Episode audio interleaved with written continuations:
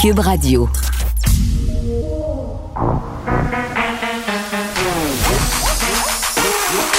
Elle a une opinion sur tous les sujets. Pour elle, toutes les questions peuvent être posées.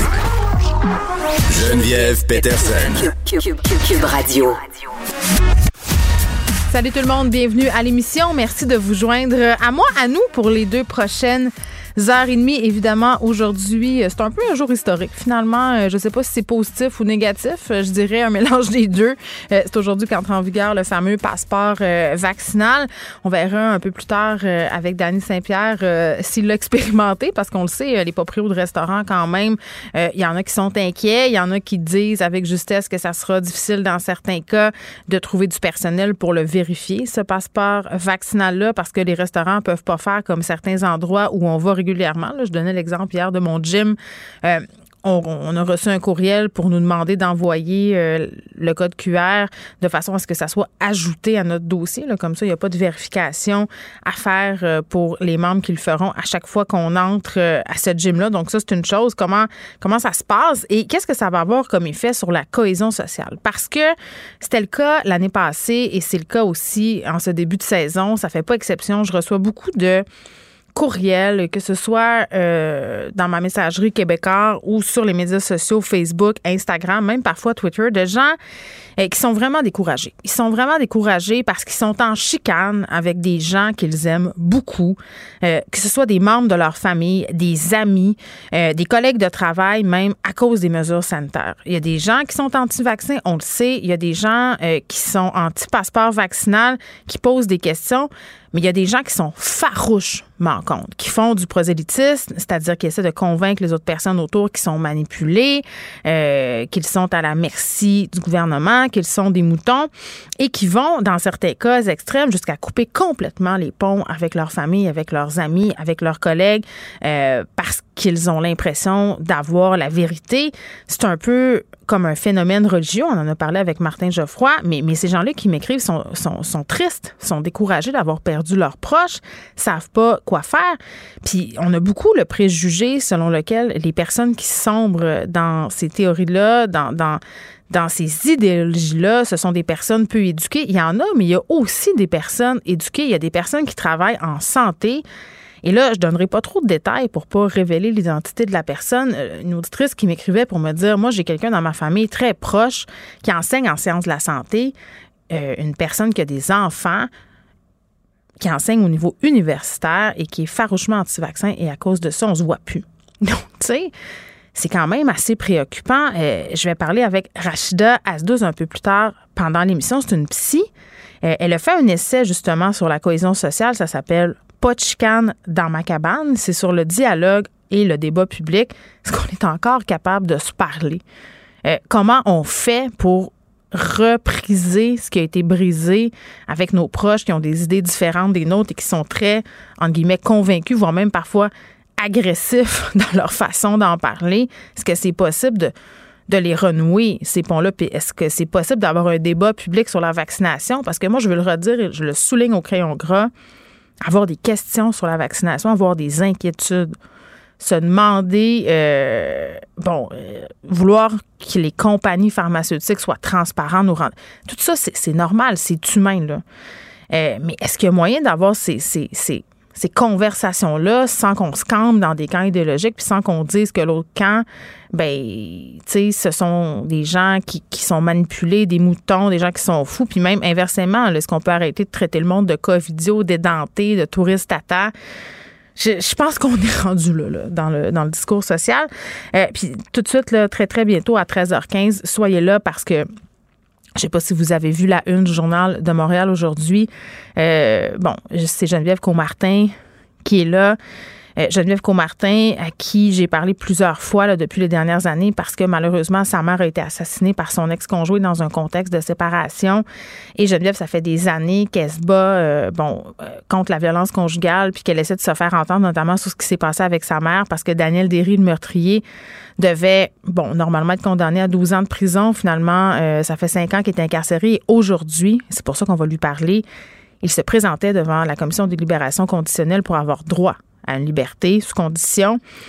Geneviève était là. Elle était là ce matin, elle a lu une lettre, puis elle va venir nous dire comment ça s'est passé, comment elle s'est sentie, surtout.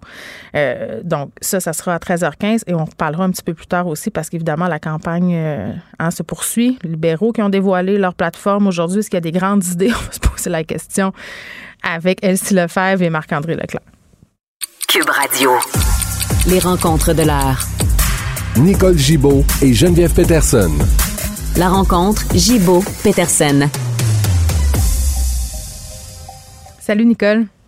Bonjour Geneviève. Bon, on va revenir euh, sur l'histoire avec euh, Edgar Frutier. on en a parlé abondamment, on a décortiqué tout ça. Le monsieur Frutier qui fait appel à sa sentence. Euh, premièrement, j'ai envie de te demander si tu es surprise.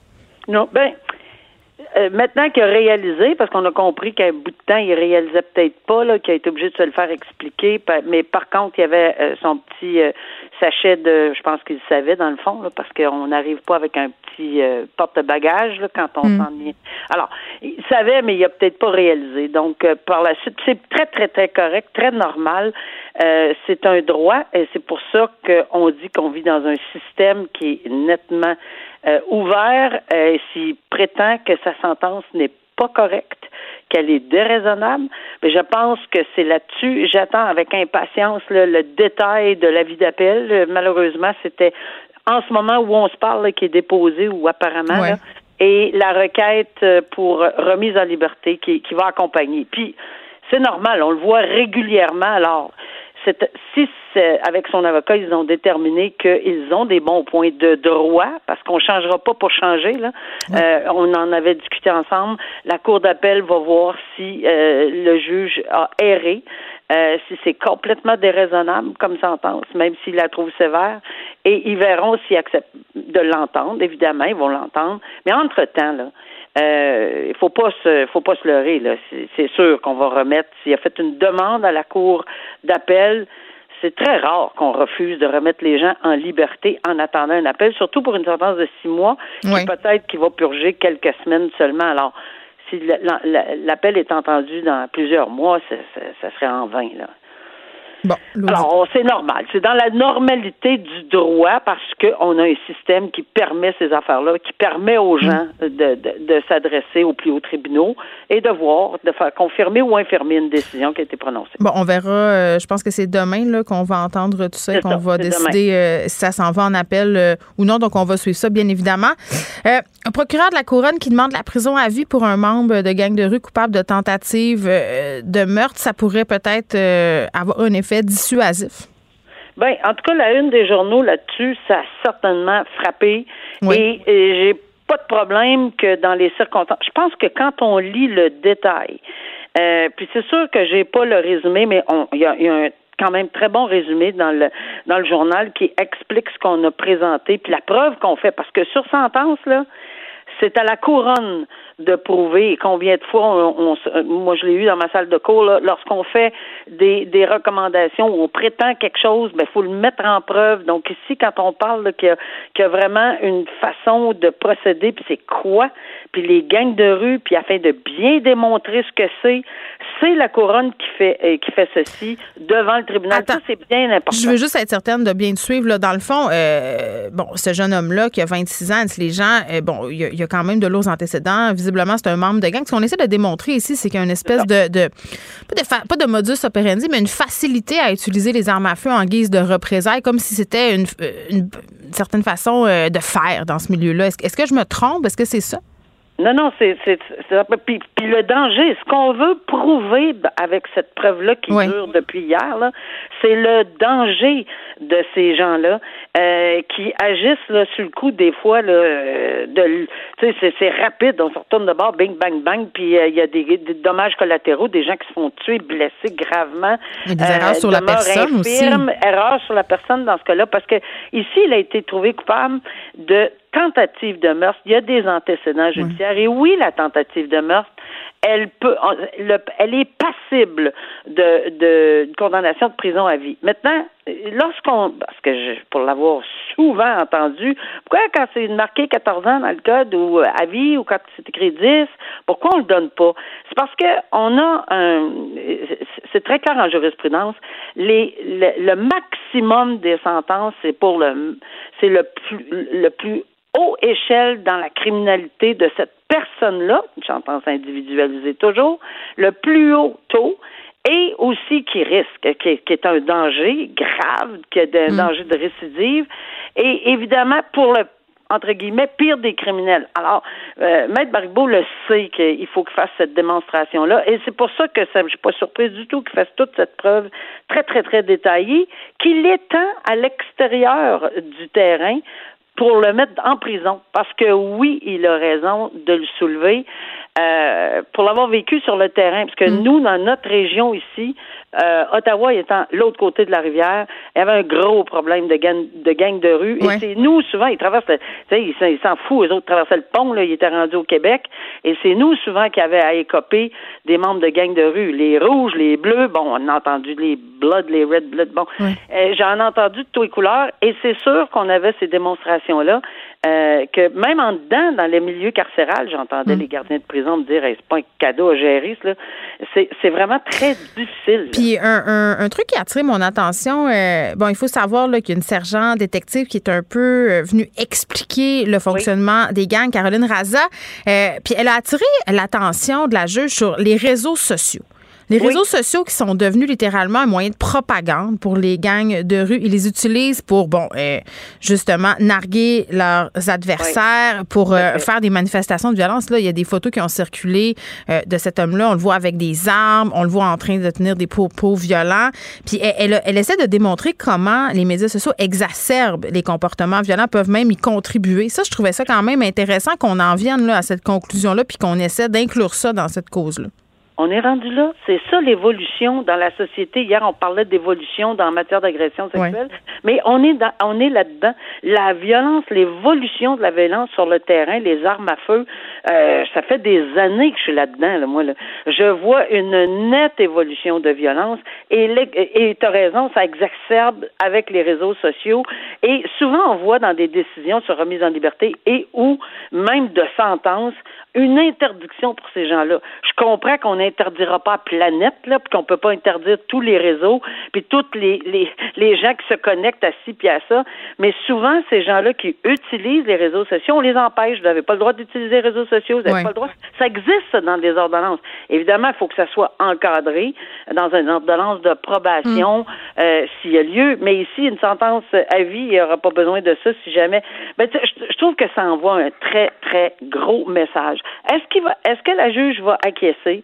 Ben, on verra euh, avec l'ensemble de la preuve qui va être faite par la couronne. Évidemment, la défense, euh, je pense pas qu'on acquiesce à cette demande, mais mais on verra aussi les arguments. Moi, je, de nature maintenant, j'aime bien entendre les arguments des deux. J'ai pas entendu aucun argument encore du côté de hmm.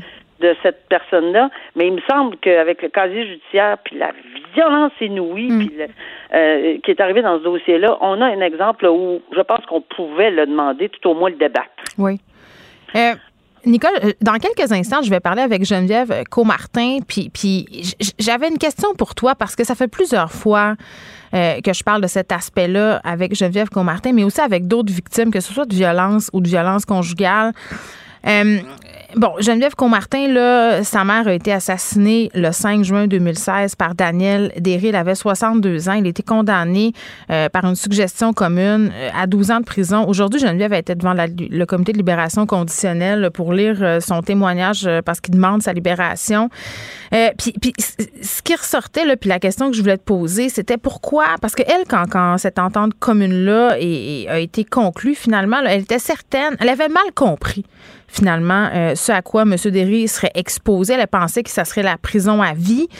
Euh, puis, oui, non, je comprends. Tu sais, fait qu'il y a plusieurs victimes qui, n'ont pas l'air de comprendre qu'est-ce qui se passe. Est-ce qu'on leur explique comme il faut? Peux-tu nous expliquer comment ça marche? Ben, regarde, on parle de 2016 et c'est un excellent exemple. Puis avant d'aller plus loin, je comprends tellement Mme Comartin. J'ai eu beaucoup, beaucoup de sympathie et d'empathie pour elle. Et, et je, je regarde, il n'y a pas personne qui peut pas euh, la suivre là-dedans. Maintenant, en 2016, c'est on n'était pas dans la même. Encore une fois, on a évolué. Elle a perdu sa mère dans un dans un drame épouvantable où elle a été étranglée dans un féminicide. Là maintenant, avec les comités, les commissions, les recommandations, les tribunaux spécialisés qui sont suggérés, les ci, les ça, les, on est beaucoup plus alerte. Je serais très, très, très surprise qu'aujourd'hui, on négocie des sentences de cette façon-là en matière de violence conjugale. Je dis pas qu'ils sont pas corrects, puis je vais revenir pourquoi. Oui. J'ai pas dit que dans ce dossier-là, ça ne l'était pas. Si, mais on est beaucoup plus prudent, puis je pense qu'on utilise beaucoup plus euh, de transparence avec la famille de la victime et ici sa fille en l'occurrence. Si elle a mal compris, il faut s'assurer que les, les parce qu'on est ébranlé, on est dans une émotion terrible. Comment on veut comprendre mm. quelque chose? On sur le, sur l'effet du moment où on dit bon ben il va avoir à la fête à la fête, vous d'accord ben d'abord premièrement elle n'a pas à dire si elle est d'accord ou non, mais lui expliquer etc. Mais là où je voulais euh, en venir avec ce dossier-ci, c'est que cette dame là, euh, oui je comprends qu'elle est dans cette situation-là, mais je ne, on ne connaît pas, puis ça c'est, juste une bémol, on ne connaît pas les tenants et aboutissants du, de, la raison pour laquelle il y a eu un règlement. Les recommandations communes, euh, les juges doivent les prendre en considération très, très, très, très, très sérieusement. Ils se font renverser par la Cour d'appel quand ils les suivent pas, euh, et la Cour suprême le dit. Mais par contre, il y a des motifs. Euh, je vous donne un exemple. Moi, quand on me disait dans un dossier, peu importe, n'importe quel dossier, euh, la couronne me disait, Madame la juge, nous, nous, euh, nous acceptons cette, ce plaidoyer de culpabilité euh, et en voulant dire, ça fait très notre affaire. OK? Alors, pourquoi? Parce que la preuve, il peut y avoir une lacune, il peut avoir un bris, il peut y avoir un manque, il peut avoir quelque chose qui fait en sorte que, oui, on pourrait l'échapper le dossier de meurtre au premier, au deuxième, des fois, c'est ça les raisons. Je dis pas que c'est ça dans, madame, dans, dans ce dossier ici, là, mais lorsque j'entendais cette phrase-là, là, on, on, on accepte euh, la de faire une recommandation commune dans les circonstances de ce dossier-là. J'avais pas besoin de lire très très fort entre les lignes pour savoir qu'il y a quelque chose qu'on ne me disait pas. Ben c'est ça. On n'est pas obligé de me dire à moi.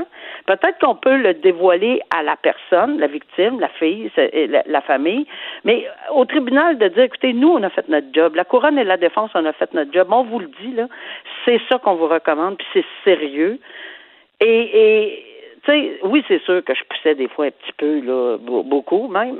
Moi, mais je dis pas que c'est le cas de, dans le cas de Mme Comartin, mais moi, il y a d'autres victimes qui m'ont dit, moi, le procureur de la couronne, un moment donné, me dit, ben, je vais laisser tomber tel chef, ça va, ça va accélérer le processus. Puis, tu sais, la victime me dit, ben, moi, je tenais à ce chef-là, c'était le chef le plus susceptible de l'envoyer en prison longtemps. ça, ça c'est la, ça, c'est la réponse de toute personne qui est de l'autre, oui. Mais le droit, et on l'a vu dans des dossiers où on applique le doute raisonnable, où on applique ci, où on applique ça, où on applique. Il y a une petite lacune, il y a une petite virgule qui manque. Et souvent, les procureurs vont dire Moi, j'ai peur de l'échapper, là.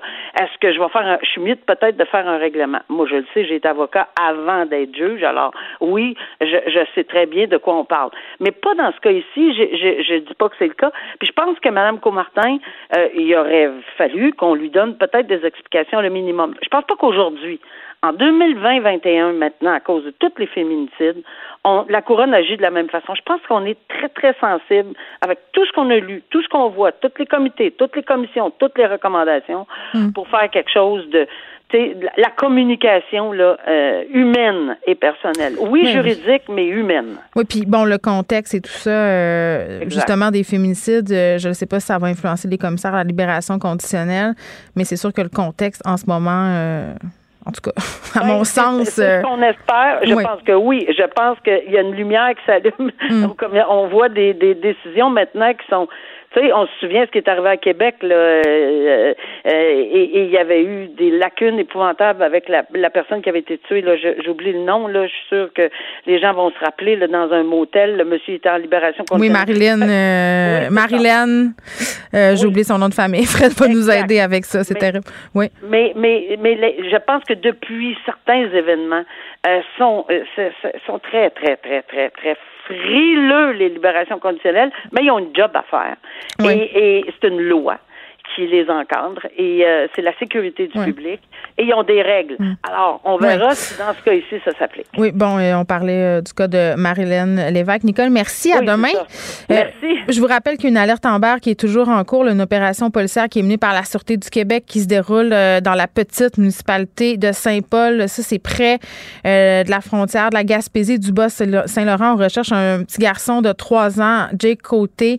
Bon, il aurait été enlevé par son père, David Côté, 36 ans, 5 pieds 7, 180 livres, enlevé vers 13h45 hier. Euh, il se serait enfui à bord d'un VTT euh, gris peinturé à la main. Donc, on est toujours à sa recherche et les policiers ne euh, savent pas si l'homme est armé ou non. Donc, demandent aux gens de ne pas intervenir s'ils l'aperçoivent. Le suspect, pas hésiter à signaler toute chose qui pourrait paraître suspecte ou anormale si vous habitez dans ce coin-là.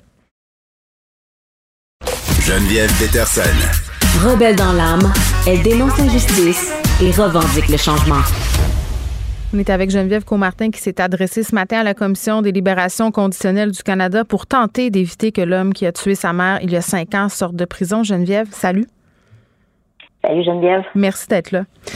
Euh, j'ai envie de te demander, puis c'est une question qui est peut-être euh, d'une grande évidence euh, pour bien des gens, mais, mais en même temps est, très, très personnelle. Pourquoi tu tenais à être, à être présente ce matin à cette audience-là? Ben, premièrement, je, je suis outrée que ça arrive aussitôt dans le processus. Euh, donc oui, ça fait cinq ans là, que l'événement est arrivé, mais ça fait seulement deux ans qu'il est dans son établissement de détention dans lequel il y a des programmes vraiment spécifiques. Donc, après à peu près deux ans, ça me surprendrait beaucoup que ce soit un homme nouveau. Alors, c'est la première chose. Puis la deuxième, ben, je pense que euh, j'ai quand même une responsabilité là, en mm. tant que famille de la victime de me présenter puis euh, d'expliquer pourquoi je pense euh, qu'il ne devrait pas sortir, même si mm. c'est vraiment, vraiment éprouvant.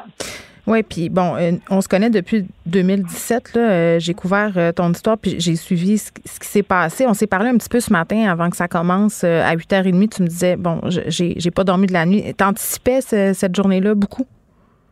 Oui, absolument, euh, parce que bon, c'est la première fois aussi que j'assiste à une audience. Je ne sais pas du tout comment ça va se passer. Euh, je ne sais pas ce que je vais entendre euh, non plus. Donc, il y a, d'autres personnes qui sont présentes. Il y a le délinquant. Il y a aussi il y a, une avocate qui le représente, qui est son agent de libération. donc, c'est ça peut être quand même assez inquiétant, là, oui. Personne, personne, personne t'explique comment ça va se passer avant? Oui, on vous explique brièvement. En fait, euh, j'ai un agent euh, de libération conditionnelle qui est assigné aux victimes, euh, qui va faire une pratique là, avec nous avant, puis qui va nous dire qui va être là. Donc, on nous explique en gros comment ça va se passer. Puis comment ça s'est passé? Euh, ça a été très éprouvant, très très très éprouvant. Euh, on peut pas, on peut pas réagir, on peut pas parler, on peut pas répondre. Euh, puis bon, évidemment, euh, il y a plusieurs choses qui sont dites, qui sont pas nécessairement vraies. on aurait le goût d'intervenir, on peut pas. Faut vraiment pas hmm. avoir d'expression faciale ou quoi que ce soit. Il faut essayer de rester le plus neutre possible. C'est très difficile là, dans les circonstances. C'était la première fois, j'imagine, que tu le, revoyais, euh, Daniel Derry, depuis le procès? Oui, oui, exactement. C'était la première fois. Puis comment, comment tu t'es senti euh, d'être dans la même pièce que lui? En fait, euh, ben, ça, fait à distance. c'est pas encore en présentiel, donc c'est peut-être un peu moins pire, mais quand même, on voit le visage de tout le monde. Donc oui, je, je l'ai vu, ça c'est sûr, c'est quand même un choc pour moi. Hmm. Tu étais là euh, pour, pour lire une lettre, une lettre que tu as écrite, une lettre euh, que tu as repoussée longtemps, tu avais de la misère à l'écrire. Pourquoi? Parce que c'est de se replonger dans toute cette douleur-là, dans tout ce traumatisme-là, qu'on essaye avec le temps, je veux pas, de mettre un peu de côté pour être capable de vivre sa vie à tous les jours, de gagner sa vie, hmm. de d'essayer d'être positif au jour le jour d'être dans le moment présent. Puis là, ben, il faut vraiment se replonger dans ça. C'est très difficile. J'ai repoussé ça pendant plusieurs semaines parce que je, je voulais pas me replonger dans ça, simplement. Oui, parce que c'est quoi le but, finalement, tout ça? C'est que, dans le fond, toi, tu, te présentes là-bas, que tu lises cette lettre-là pour finalement euh, convaincre les commissaires que ça a eu des répercussions immenses sur ta vie, sur la vie de ta fille, euh, de façon à faire pencher la décision, entre guillemets, en ta faveur. C'est quand même... C'est quand même particulier. C'est comme si le fardeau repose sur, sur tes épaules, un peu. Oui, ben, quand même beaucoup. Puis dans mon cas, c'est particulier parce que vu qu'il n'y a pas eu de procès, il n'y a pas pu avoir de témoins. Hmm. Donc, il y a beaucoup de versions qui n'ont pas été entendues. Puis bon, moi, je connais pas les versions de tout le monde, évidemment, mais au moins, je peux donner la mienne. Puis ça, ils l'ont pas dans leur dossier.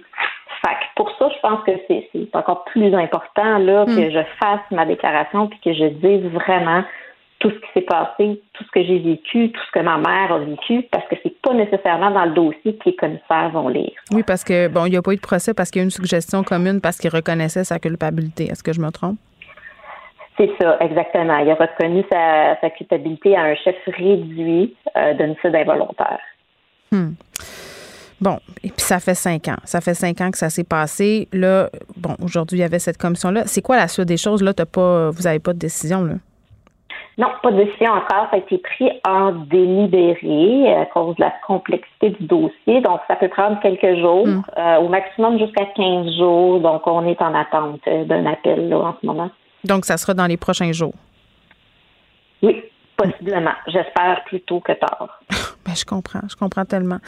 Euh, OK. Je, je veux qu'on se parle euh, en terminant de transit de secours parce que je trouve ça important. Là, depuis que c'est arrivé euh, à ta mère, tu milites pour les victimes de violences conjugales. Tu t'impliques aussi auprès des victimes de violences conjugales. tu t'occupes de la branche québécoise de transit de secours. C'est quoi? Oui, en fait, Transit Secours, c'est la branche de Shelter Movers au Canada que j'ai amenée ici.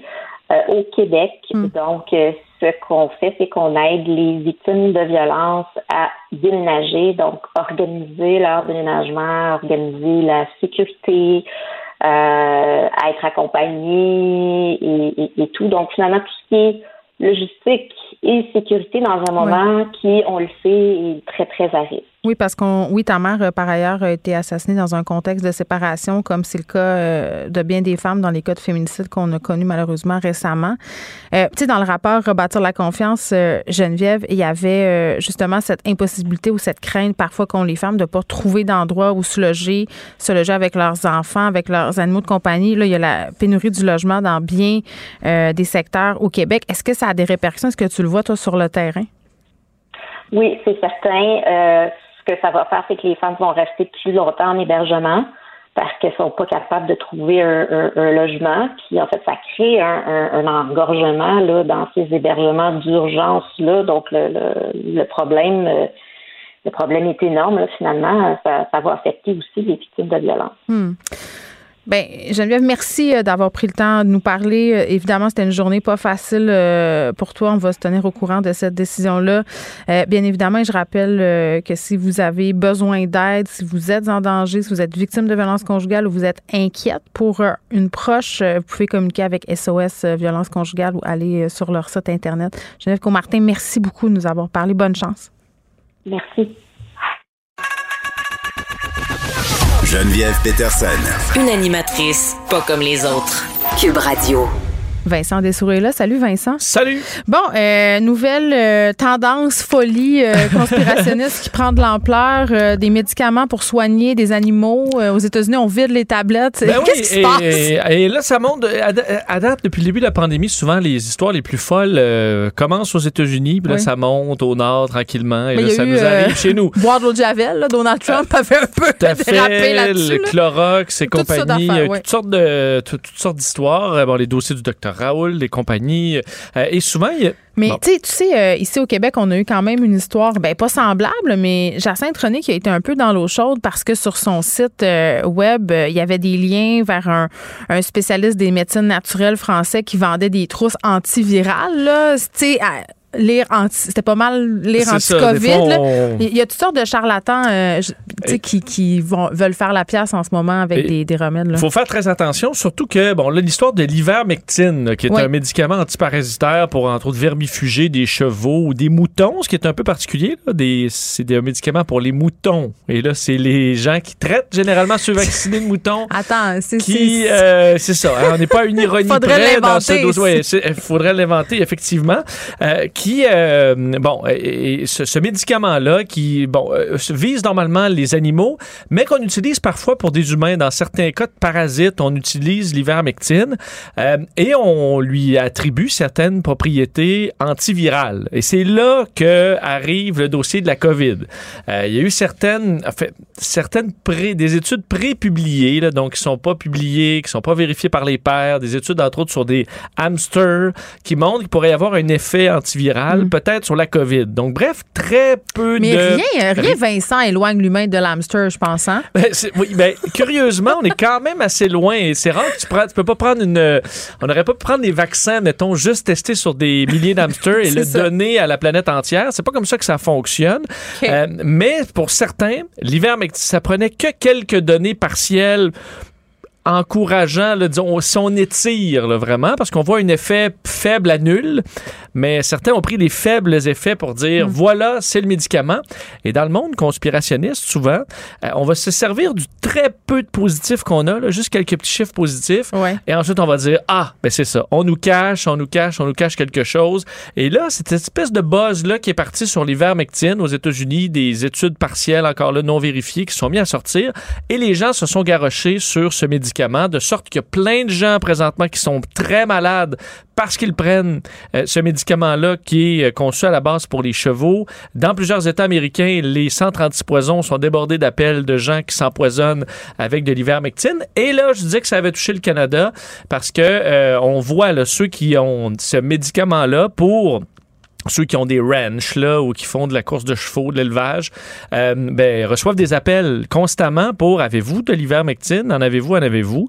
Euh, entre autres, je disais dans un article de Radio Canada, un des euh, un magasin de Calgary ou coin bon, bon connu pour le, le, bon les événements justement équestres. Oui. Et on dit on a des appels à tous les jours là, concernant l'ivermectine et des gens qui n'ont pas de chevaux là. Alors là, on interdit de vendre des produits à des gens qui ne possèdent pas des chevaux parce qu'on sait que c'est des gens qui vont vouloir le prendre pour eux-mêmes. Mais souvent, quand ils appellent, ils nous demandent des doses qui sont très utilisées pour 10 euh, chevaux.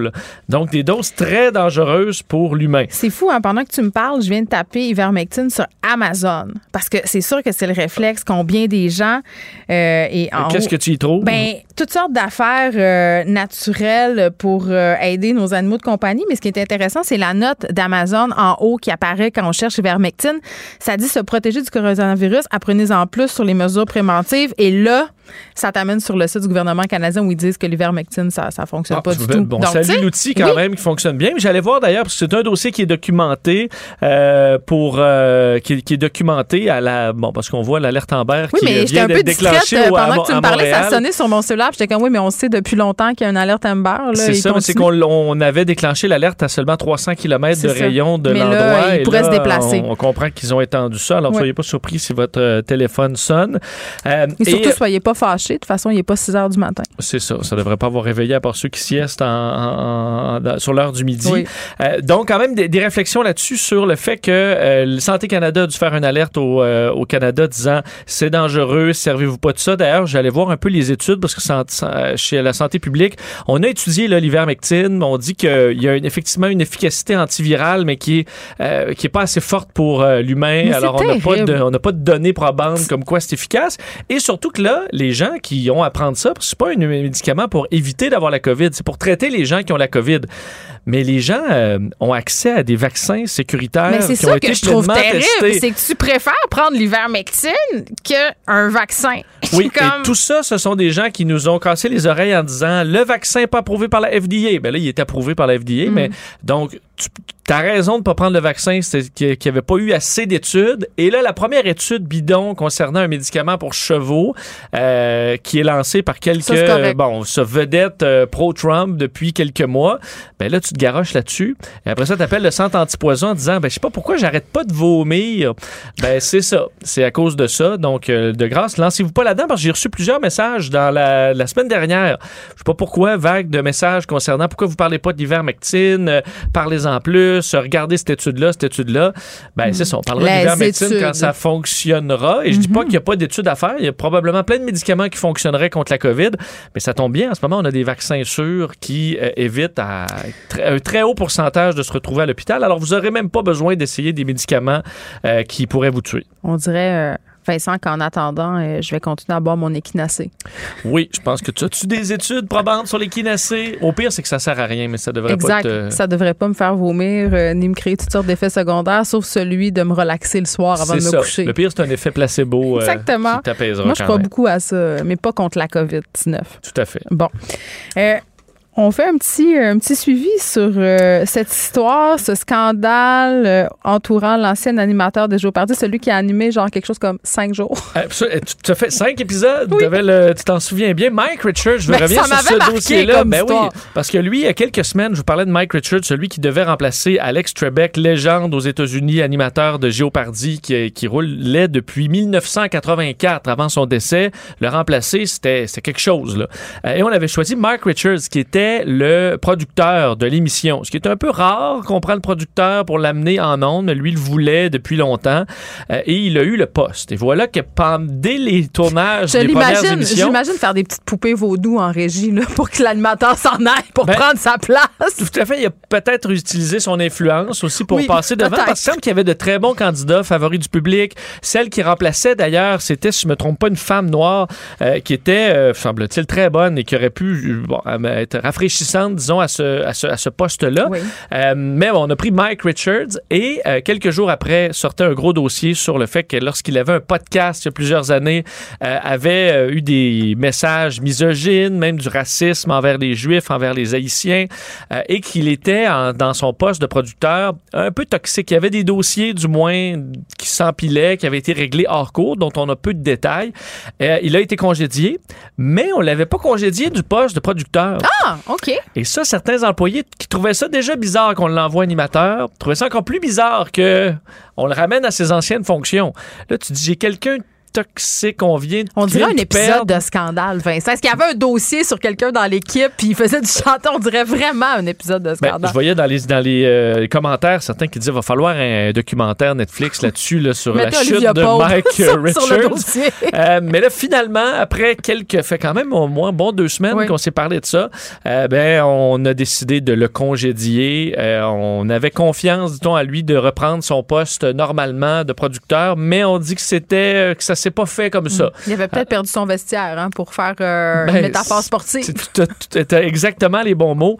Alors, quand même la descente aux enfers là, pour cet homme-là qui animait le quiz le plus. Non, mais c'est ça. Mais écoute, y a pas quand, tu vis, quand tu vis une descente aux enfers parce que tu t'es comporté comme une véritable marde, c'est tout ça, ça Il n'y a, pas, de tuer personne. On parle. On se souvient qu'on écoutait son podcast, puis il y avait. Ben, il y avait des commentaires sur la poitrine, euh, bon, euh, d'une co-animatrice ou d'une collaboratrice qu'on avait écouté ensemble, puis on n'avait pas tout le contexte, puis on connaissait pas la dynamique. Puis j'étais comme OK, mais tu sais, bon, il nous manque des bouts, puis je trouve qu'on peut-être on exagère, mais mais euh, sur les quand t'as passé sur les Haïtiens, là, Là, c'est ça. Là, j'étais convaincu que c'était inacceptable. Même si ça fait plusieurs années, même si c'est sur un podcast qui se voulait euh, déjanter un peu à la Mike Ward, est-ce que tu es, prêt à accepter quelqu'un comme ça dans un poste beaucoup plus euh, propre, c'est fou, euh, c'est fou quand même de... de tu sais, à un moment donné, il va falloir se, se pencher sur la question suivante. sous quel spectre on peut revisiter le présent en tenant compte du passé? Parce qu'à un moment donné, il y a des affaires... Puis là, je parle pas d'agression sexuelle, de viol, mais sur des propos... Tu sais, des propos qui était acceptable. Euh, puis c'est super démagogique de dire ça, mais en même temps, c'est un peu vrai. Si on se faisait jouer, toi puis moi, des épisodes de Piment Fort aujourd'hui, où on prenait, mettons, Michel Richard, puis on l'écarrait jusqu'à la fin des temps, puis des commentaires sur le poids, puis tout ça. Années. ça passerait plus, là. Non. Fait, est-ce que... Et ces gens-là, beaucoup ont de belles carrières aujourd'hui. oui, puis j'ai tendance à penser que dans le cas de ce gars-là, euh, ce n'est pas seulement ces, ces propos-là qui lui ont valu, si on veut, la guillotine, c'est peut-être le fait qu'il était pas correct non plus aujourd'hui puis toxique aujourd'hui. Je pense que c'est la nuance importante dans l'analyse. Tu as tout à fait raison. J'ai l'impression qu'il y a beaucoup de la base de ça. C'est un peu ben ça. C'est quelqu'un d'agréable qui dit ben, ben oui, j'ai fait j'ai dit, des, choses, conneries, On a tous euh, dit euh, en 2010 des affaires qui se diraient plus aujourd'hui là. L'important c'est de changer puis d'évoluer puis de dire aïe aïe, c'est inacceptable de dire ça, mais si tu continues à être toxique aujourd'hui, ça se pourrait que tes propos reviennent te hanter quand ton employeur veut monter un dossier contre toi. Oui, et on dit que Géopardy, il y a des quiz télé où c'est moins ben, Géopardy pour les Américains. c'est une institution, c'est familial, c'est fédérateur, c'est rassembleur, puis c'est bien pensant. Et c'est quelque chose de basé sur les connaissances. C'est pas, c'est pas de la, de la chance là, à Géopardy. Et que ça, ça amène d'avoir un animateur, euh, tu sais, ça te prend un Charles Serre, un peu pour faire ça, qui ou va un hologramme. ou un hologramme, une certaine euh, constance, puis des connaissances que peut-être Mike Richards, qui avait peut-être sauté des étapes, euh, Son cas est là. Et ça montre que si, tu montes trop vite, là, ça se peut que ta chute soit un peu plus. Euh, plus vertigineuse la chute de l'ange, puis on, va attendre sa, son autobiographie ou la biographie non autorisée. Ben, où se retrouvera candidat républicain, euh, ah, ben tu détruit, cancellé par les woke, euh, ça, il aura peut-être une deuxième vie dans, cette, dans on ces eaux-là. On va continuer à suivre cette saga. Salut. Merci Vincent. Joignez-vous à la discussion. Appelez ou textez le 187 Cube Radio 1877 827 2346. Hello la mairesse Plante qui est assez euh, proactive là, sur le dossier de la violence, euh, la sécurité urbaine. la ville qui a annoncé ce matin un investissement de 5 millions de dollars pour des organismes communautaires liés à la prévention de la violence auprès des jeunes en sécurité urbaine. Euh, pardon. Et on se rappelle que Valérie Plante a aussi promis un investissement de 5,5 millions de dollars pour le SPVM ce dimanche, euh, ce qui devrait permettre d'ajouter 42 policiers l'an prochain. Donc, ça fait deux annonces là, depuis ce matin. On sait qu'à Montréal, en ce moment, il y a beaucoup d'inquiétudes par rapport à la violence, la violence euh, par arme à feu. Et on se demande aujourd'hui euh, quel rôle peuvent jouer les organismes communautaires dans la stratégie de la ville pour enrayer la violence armée? On parle avec Beverly Jacques, qui est cofondateur et directeur de l'organisme de l'organisation pardon sportive DOD Basketball dans l'arrondissement Saint-Léonard. Monsieur Jacques, bonjour. Bonjour, bonjour. Bon, merci euh, d'être avec nous. J'ai l'impression euh, quand même là, que ce sont des bonnes nouvelles aujourd'hui, quand même, ces deux annonces-là. On est vraiment proactif à la ville. Comment vous recevez ça? ben, honnêtement, je proactif, c'est un gros mot. Ben, mais c'est parfait. Expliquez. Non, mais oui, mais je trouve ça super que vous me dites ça parce que c'est le réflexe qu'on a. On regarde ça de loin. Nous, on la connaît pas, la situation, euh, tant que ça. On voit juste euh, les articles passés dans les médias où il y a des enjeux de violence. Puis on fait, bon, ben, on met des millions, tout va être correct. C'est pour ça que je voulais vous parler. Expliquez-moi pourquoi euh, c'est pas tant une si bonne nouvelle ou une panacée, du moins. Bon, ben, déjà, en tant que directeur d'organisme et puis euh, on travaille beaucoup avec euh, les intervenants hmm. euh, dans les quartiers, puis on, on, on, a tous le même constat, c'est que ben, plusieurs de nous ont ce constat, je vais dire ça comme ça, c'est que on est toujours derrière la porte, comme on dit. On est toujours en retard, on est toujours, c'est toujours après, on est toujours en mode réaction, tandis que au niveau de la prévention, je suis sûr qu'il y a beaucoup d'organismes euh, qu'ils ont essayé de faire des, de, de, signaler l'alarme depuis longtemps, mais que ça a été pris peut-être pas à la légère, c'est pas le bon terme, mais ça n'a pas été considéré. Il y avait d'autres dossiers prioritaires à cette époque-là. Hmm. Mais maintenant que ça s'est rendu une priorité, là maintenant on entend toutes les histoires. Il y a, soudainement il y a de l'argent partout. Donc oh, une priorité parce que c'est un enjeu électoral. Est-ce que c'est de l'électoralisme? Je sais pas. Ça, ça je, vais laisser les, les auditeurs décider. Mais moi je dis que avec c'est maintenant que je pense beaucoup de gens se réveillent sur OK, on a un mm. gros problème, puis la pandémie, honnêtement, a ressorti encore plus vite le signal de la, le signal de la lampe mm. parce que c'est quelque chose de mondial qu'est-ce qui se passe? C'est pas nouveau là les, affaires euh, les histoires d'armes à feu. Mais les, c'est mondial ça, se passe partout dans le monde un mm-hmm. peu. Le, niveau de la violence a augmenté un peu partout. Puis c'est des gens qui règlent des comptes euh, probablement c'est des gens qui règlent des comptes euh, durant la pandémie, qui s'est passé peut-être sur des réseaux sociaux, parce qu'on ne mhm. peut pas vraiment se voir. Puis maintenant, là, et regarde, on a la chance de se voir, puis on règle ça. Donc, c'est vraiment des, ça le niveau. Là. Oui, puis bon, là, moi, je veux savoir plein d'affaires parce que moi, je te, regarde, je, disclaimer, full disclaimer, là, moi, je suis une madame blanche, là, OK, je vis dans Rosemont, là, OK, c'est pas bébé dangereux, là, puis moi, je, là, t'es là, tu vois toutes sortes d'articles passer, tu fais, my God, Montréal est à feu et à sang. Je veux dire, qu'est-ce qui se passe? Tout le monde se tire dans les quartiers chauds. Puis, mais je sais que c'est plus compliqué que ça, la réalité, puis que je comprends euh, probablement pas grand-chose. Moi, c'est un honneur, je passe euh, en char pour aller euh, du point A au point B, là. J'ai jamais été vécu. je connais pas ça.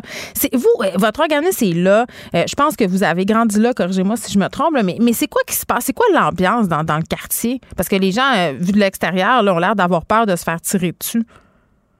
Ben, c'est normal. Je pense que les, la vie coûte cher, mais des balles gratuites, ça fait jamais du bien à personne. ça, ça affecte beaucoup de familles. Justement, on a, on a un, une capsule qui va sortir bientôt sur ça, sur les familles victimes de la violence par les armes à feu. Euh, malheureusement, ça arrive. Puis euh, justement, qu'est-ce qui s'est passé le, au mois de février dernier à Saint-Laurent? Je pense que, euh, tu sais, je l'ai dit ouvertement, moi aussi, mon disclaimer, j'ai dit que moi, je suis d'origine haïtienne. Quand ça arrive dans notre communauté, j'ai l'impression que c'est pas banalisé, mais c'est comme, ouais, on s'en fout un peu. Ben, euh, il y a une, normalisation un peu. Là. Voilà, exactement. puis c'est comment, OK. Mais là, c'est arrivé à une autre communauté. Puis tu vois que tout le monde était comme, oh my God. Comme, puis c'est une jeune fille en plus qui, ça faisait pas longtemps qu'il venait d'immigrer. Donc tout le monde était comme, oh my God. Puis euh, moi qui assis sur des tables de concertation dans, dans mon quartier, j'avais sonné l'alarme depuis le mois d'octobre. J'ai dit que qu'est-ce qui s'est passé en février, genre c'est ça, c'est comme c'est depuis le mois d'octobre, ça s'en vient parce que les jeunes on, on, on, on, les on ils sont pas ben je vais pas être criminels, mais euh, ils étaient un groupe de quatre, c'était un ticket. Ils pouvaient pas aller dehors, ils pouvaient pas faire ci, ils pouvaient pas mm. faire ça, ils pouvaient pas, ils pouvaient pas, ils pouvaient pas. Mm. Il y avait tellement de limitations euh, par rapport à la pandémie mais c'est quoi les, impacts? Après ça, il n'y a pas de sport. On peut pas faire de sport, on n'a pas de saison, on n'a pas de ci, on n'a pas de ça.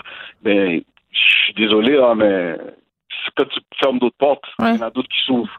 Alors, c'est ça qui. Ben, c'est tellement important. non, mais c'est tellement important de dire ça parce que, regarde, on, en a beaucoup des préjugés. Puis c'est vrai, l'exemple de, cette jeune fille-là qui, est morte, euh, euh Myriam euh, euh, Boundawi, qui 15 ans, c'est une victime collatérale, elle était à mauvaise place au mauvais moment. Là, on peut le worder comme on veut, mais euh, là, ça, frappe notre imaginaire, puis on se dit, oh my God, tout ça. Puis c'est comme si quand ces jeunes-là se tirent entre eux autres, on fait, ah, ben bof, c'est juste des petits violents qui n'ont pas d'avenir. Mais, moi, je veux qu'on se parle, parce que c'est important que ces jeunes-là, puis j'en ai déjà parlé avec plein d'autres personnes, euh, qu'on les prenne, euh, puis qu'on leur donne d'autres intérêts, comme vous venez de le dire. Fait que, tu sais, moi, je veux savoir, votre organisation, le DOD Basketball, qu'est-ce que vous faites pour, pour les jeunes du quartier, pour les, justement les empêcher de, s'intéresser aux mauvaises affaires? Parce que j'ai l'impression que souvent, c'est par dépit qu'ils s'en vont d'un gang ou parce qu'ils voient pas d'autres options? Ben, c'est la première chose, hein, je vais dire ça comme parce que c'est important parce que oui. J'ai, je, je, connais ton âge, malheureusement, j'ai Wikipédia ton âge, mais... malheureusement? J'ai 39 ans, là, tout va bien. Alors, c'est des blagues. Quoi, cette affaire-là? Je suis une madame blanche de 39 ans, fait que vas-y, explique-moi la vie de comment ça se passe. Ben, c'est, c'est, tu sais, on a à peu près le même âge, toi et moi, puis j'ai l'impression que il y a des gens qui oublient qu'on a tous été jeunes. Ben oui, ça a l'air attirant aussi, hein, vu de l'extérieur. Moi, j'aimais le trouble quand j'avais 15-16 ans. J'aimais beaucoup le trouble. Fait que je comprends. Ben, c'est ça. On était tous jeunes. On a tous fait, euh, pour, pour, entre guillemets, des conneries. Là. Bon. Ben oui. Maintenant, maintenant c'est la, différence aujourd'hui, c'est que je pense que les jeunes, ils ont plus accès à ces conneries-là et en plus, ils peuvent les filmer. Donc, et, être viral. Parce que tout le monde peut être une star maintenant. Hmm. Il n'y a pas beaucoup, là. Tu fais une, une, une connerie, puis c'est viral. Mais c'est un couteau, comme on dit, à double tranchant. C'est que ça peut, ça peut détruire l'estime de soi de personnes aussi. Donc, il y a beaucoup de choses à ce niveau-là. Mais tout ça pour revenir à, mes moutons, c'est que les jeunes, c'est on oublie qu'ils sont des jeunes. Ça, c'est un. Numéro deux, le jeune, honnêtement, à, la fin de la journée, il veut s'épanouir. Il veut juste une opportunité. Moi, c'est ça que j'ai vu. Ils veulent des opportunités de mm. faire des choses, d'essayer des choses. Ils veulent être. Ben, d'être quelqu'un aussi, peut-être. Ben, être quelqu'un, c'est pour ça que je, parlais des médias sociaux, c'est un double tranchant, parce que oui, tu veux être quelqu'un, mais à quel prix? Parce que, comme euh, on a parlé avec des influenceurs, que euh, oui, ils sont populaires, mais encore, il y a des conséquences d'être un influenceur. Mhm, c'est comme ça vient avec une responsabilité. Mais euh, tout ça pour dire que les jeunes, à la fin, la société doit se poser une question où elle est où la place des jeunes? Puis les jeunes, je me souviens quand on a sorti quelque chose le 12 août dernier avec la coalition, c'est que posé, c'était que on se demande la place des jeunes, elle est où? Mm. Parce que si on, est dans la société, ils n'ont pas de place. Ils, ils sont dans le boss, ils font trop de bruit. Ils sont dans la rue, ils font trop de bruit. ben c'est vrai. Non, mais c'est tellement vrai. Ce que la coalition posée, là, c'est plusieurs organismes communautaires. Euh, puis cet été, on les a entendus beaucoup là, demander une nouvelle stratégie contre la violence armée. Mais c'est vrai que les jeunes n'ont pas de place. Puis c'était la même chose dans mon temps. La police euh, venait au centre-ville de la ville de Chicoutimi, puis on n'avait pas le droit de se, on avait le droit de rien faire. Fait que ce qu'on faisait, c'était du mal puis du trouble caché dans des camps dans le bois. Fait que c'est juste la nouvelle façon de faire. Mais ce sont les mêmes problèmes qu'avant. Puis là, le problème, c'est que souvent ces jeunes-là ont des guns. Fait qu'est-ce qu'on fait avec ça? C'est quoi la stratégie? Euh, Qu'est-ce qu'on devrait faire?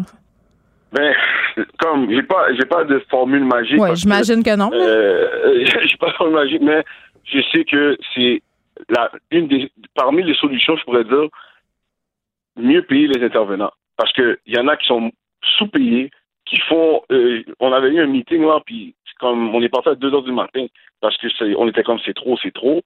Mais 2 heures du matin, mais il n'y a personne qui a été payé jusqu'à 2 heures du matin. On, on s'entend. c'est un peu comme travailler dans les médias. C'est exact.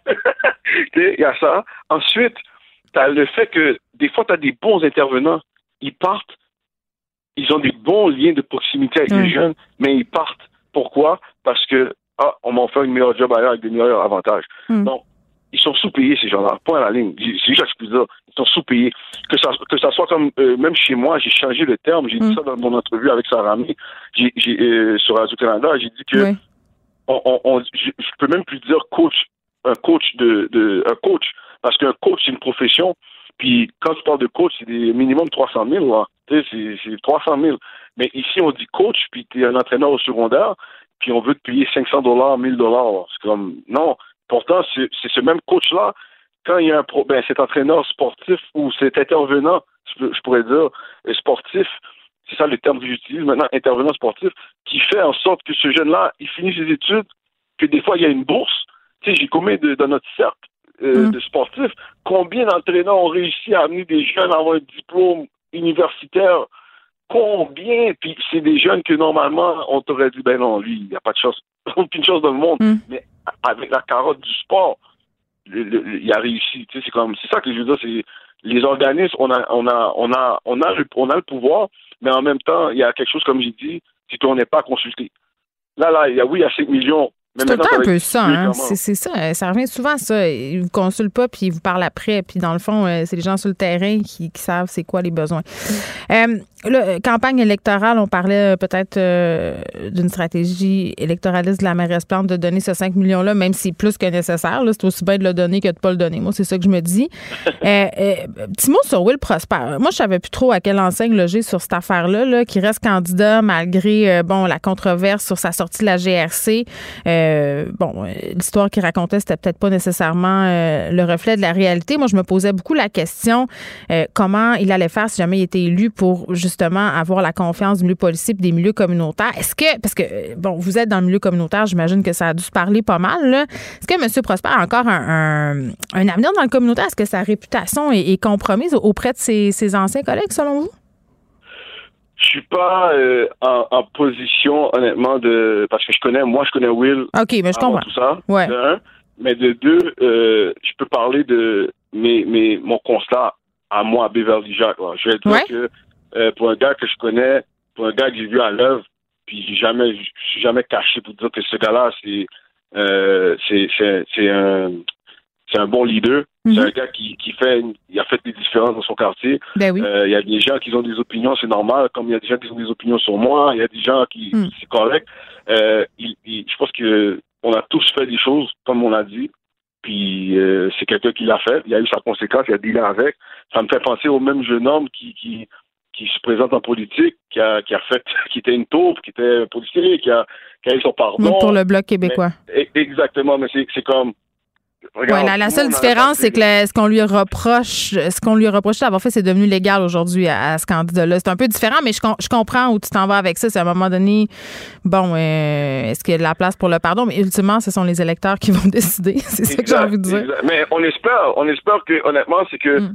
si on regarde les 20 années de travail de cette personne-là, c'est ça que je veux dire. C'est comme, on parle de quelqu'un de 20, je suis sûr que toi-même, tu n'es plus la même personne que tu étais quand tu avais 22 ans. moi, clairement, je peux pas me présenter en politique à moins de. Ben, en même temps, c'est tout écrit dans un roman. Fait qu'ils liront puis ils sauront euh, qu'est-ce qui s'est passé avec moi. OK. Euh, merci, Beverly Jacques. C'était vraiment le fun. C'était intéressant aussi, qui est cofondateur, directeur de l'organisation sportive DOD Basketball dans l'arrondissement Saint-Léonard. On parlait de cet investissement qui a été annoncé ce matin par la Ville de Montréal 5 millions pour des organismes communautaires. 5 millions par année, quand même. C'est un gros montant lié à la prévention de la violence auprès des jeunes et en sécurité urbaine. Mais ce que je comprends, c'est qu'il faudra plus que 5 millions et surtout qu'on ait une stratégie englobante là, si on veut mieux encadrer la violence urbaine. Vous écoutez Geneviève Peterson. Cube Radio. Cube Radio. Cube Radio. En direct à LCN. 14h30, c'est le moment d'aller retrouver notre collègue dans nos studios de Cube Radio, Geneviève Peterson. Salut Geneviève. Salut Julie. Parlons de cette loi là, du côté du Texas, très, très inquiétante pour les femmes. Là. 2021 interdisant l'avortement au-delà de six semaines de grossesse. Oui, puis on, regarde ça, on a l'impression que c'est très loin de chez nous, mais ça nous rend quand même euh, fâchés parce que toutes les décisions qui ont lien avec l'avortement peuvent avoir des impacts sur les femmes, euh, surtout dans un pays limitrophe comme les États-Unis. Euh, six semaines, Julie. Juste pour qu'on se situe, là, normalement, quand tu apprends que tu es enceinte, là, c'est autour de ça peut-être, voire même après. Parce, vrai. Oui, oui, parce que, tu sais, quatre semaines, c'est le jour prévu des règles. Donc, tu sais, le temps que tu te poses des questions et tout ça, là, bien des femmes sont rendues au-delà de ces six semaines-là. D'ailleurs, euh, mm-hmm. des organismes texans disent que c'est 85% des femmes au Texas qui réalisent leur grossesse après six semaines. Donc, après six semaines... Leur avortement, plutôt, oui. Oui, euh, après six semaines, si tu peux entendre le cœur, euh, un cœur fétal, tu ne peux plus te faire avorter. Puis il n'y a pas d'exception, là. Hein? Il n'y en a pas.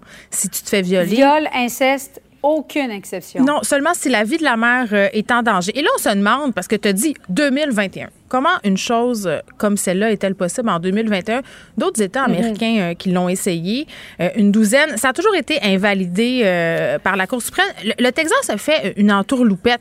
C'est-à-dire que fait appel à ses citoyens. Et c'est là où je trouve ça encore plus dégueulasse, une espèce de prime à la délation. C'est-à-dire que l'État va pouvoir te fournir de l'argent jusqu'à 10 000 pour poursuivre quelqu'un qui aurait pratiqué un avortement ou qui aurait facilité C'est ça, c'est les médecins qui pratiquent des avortements qui sont maintenant susceptibles de se faire poursuivre par euh, n'importe qui, finalement. Oui, et là, la Cour suprême qui a été euh, amenée à se pencher sur la question aujourd'hui et qui a balayé ça du revers de la main, parce que je rappelle que sous l'ère mhm. Trump, on a amené plusieurs juges conservateurs à la Cour suprême des États-Unis, des juges qui vont siéger là très longtemps, donc ça augure pas bien pour les droits et libertés des femmes.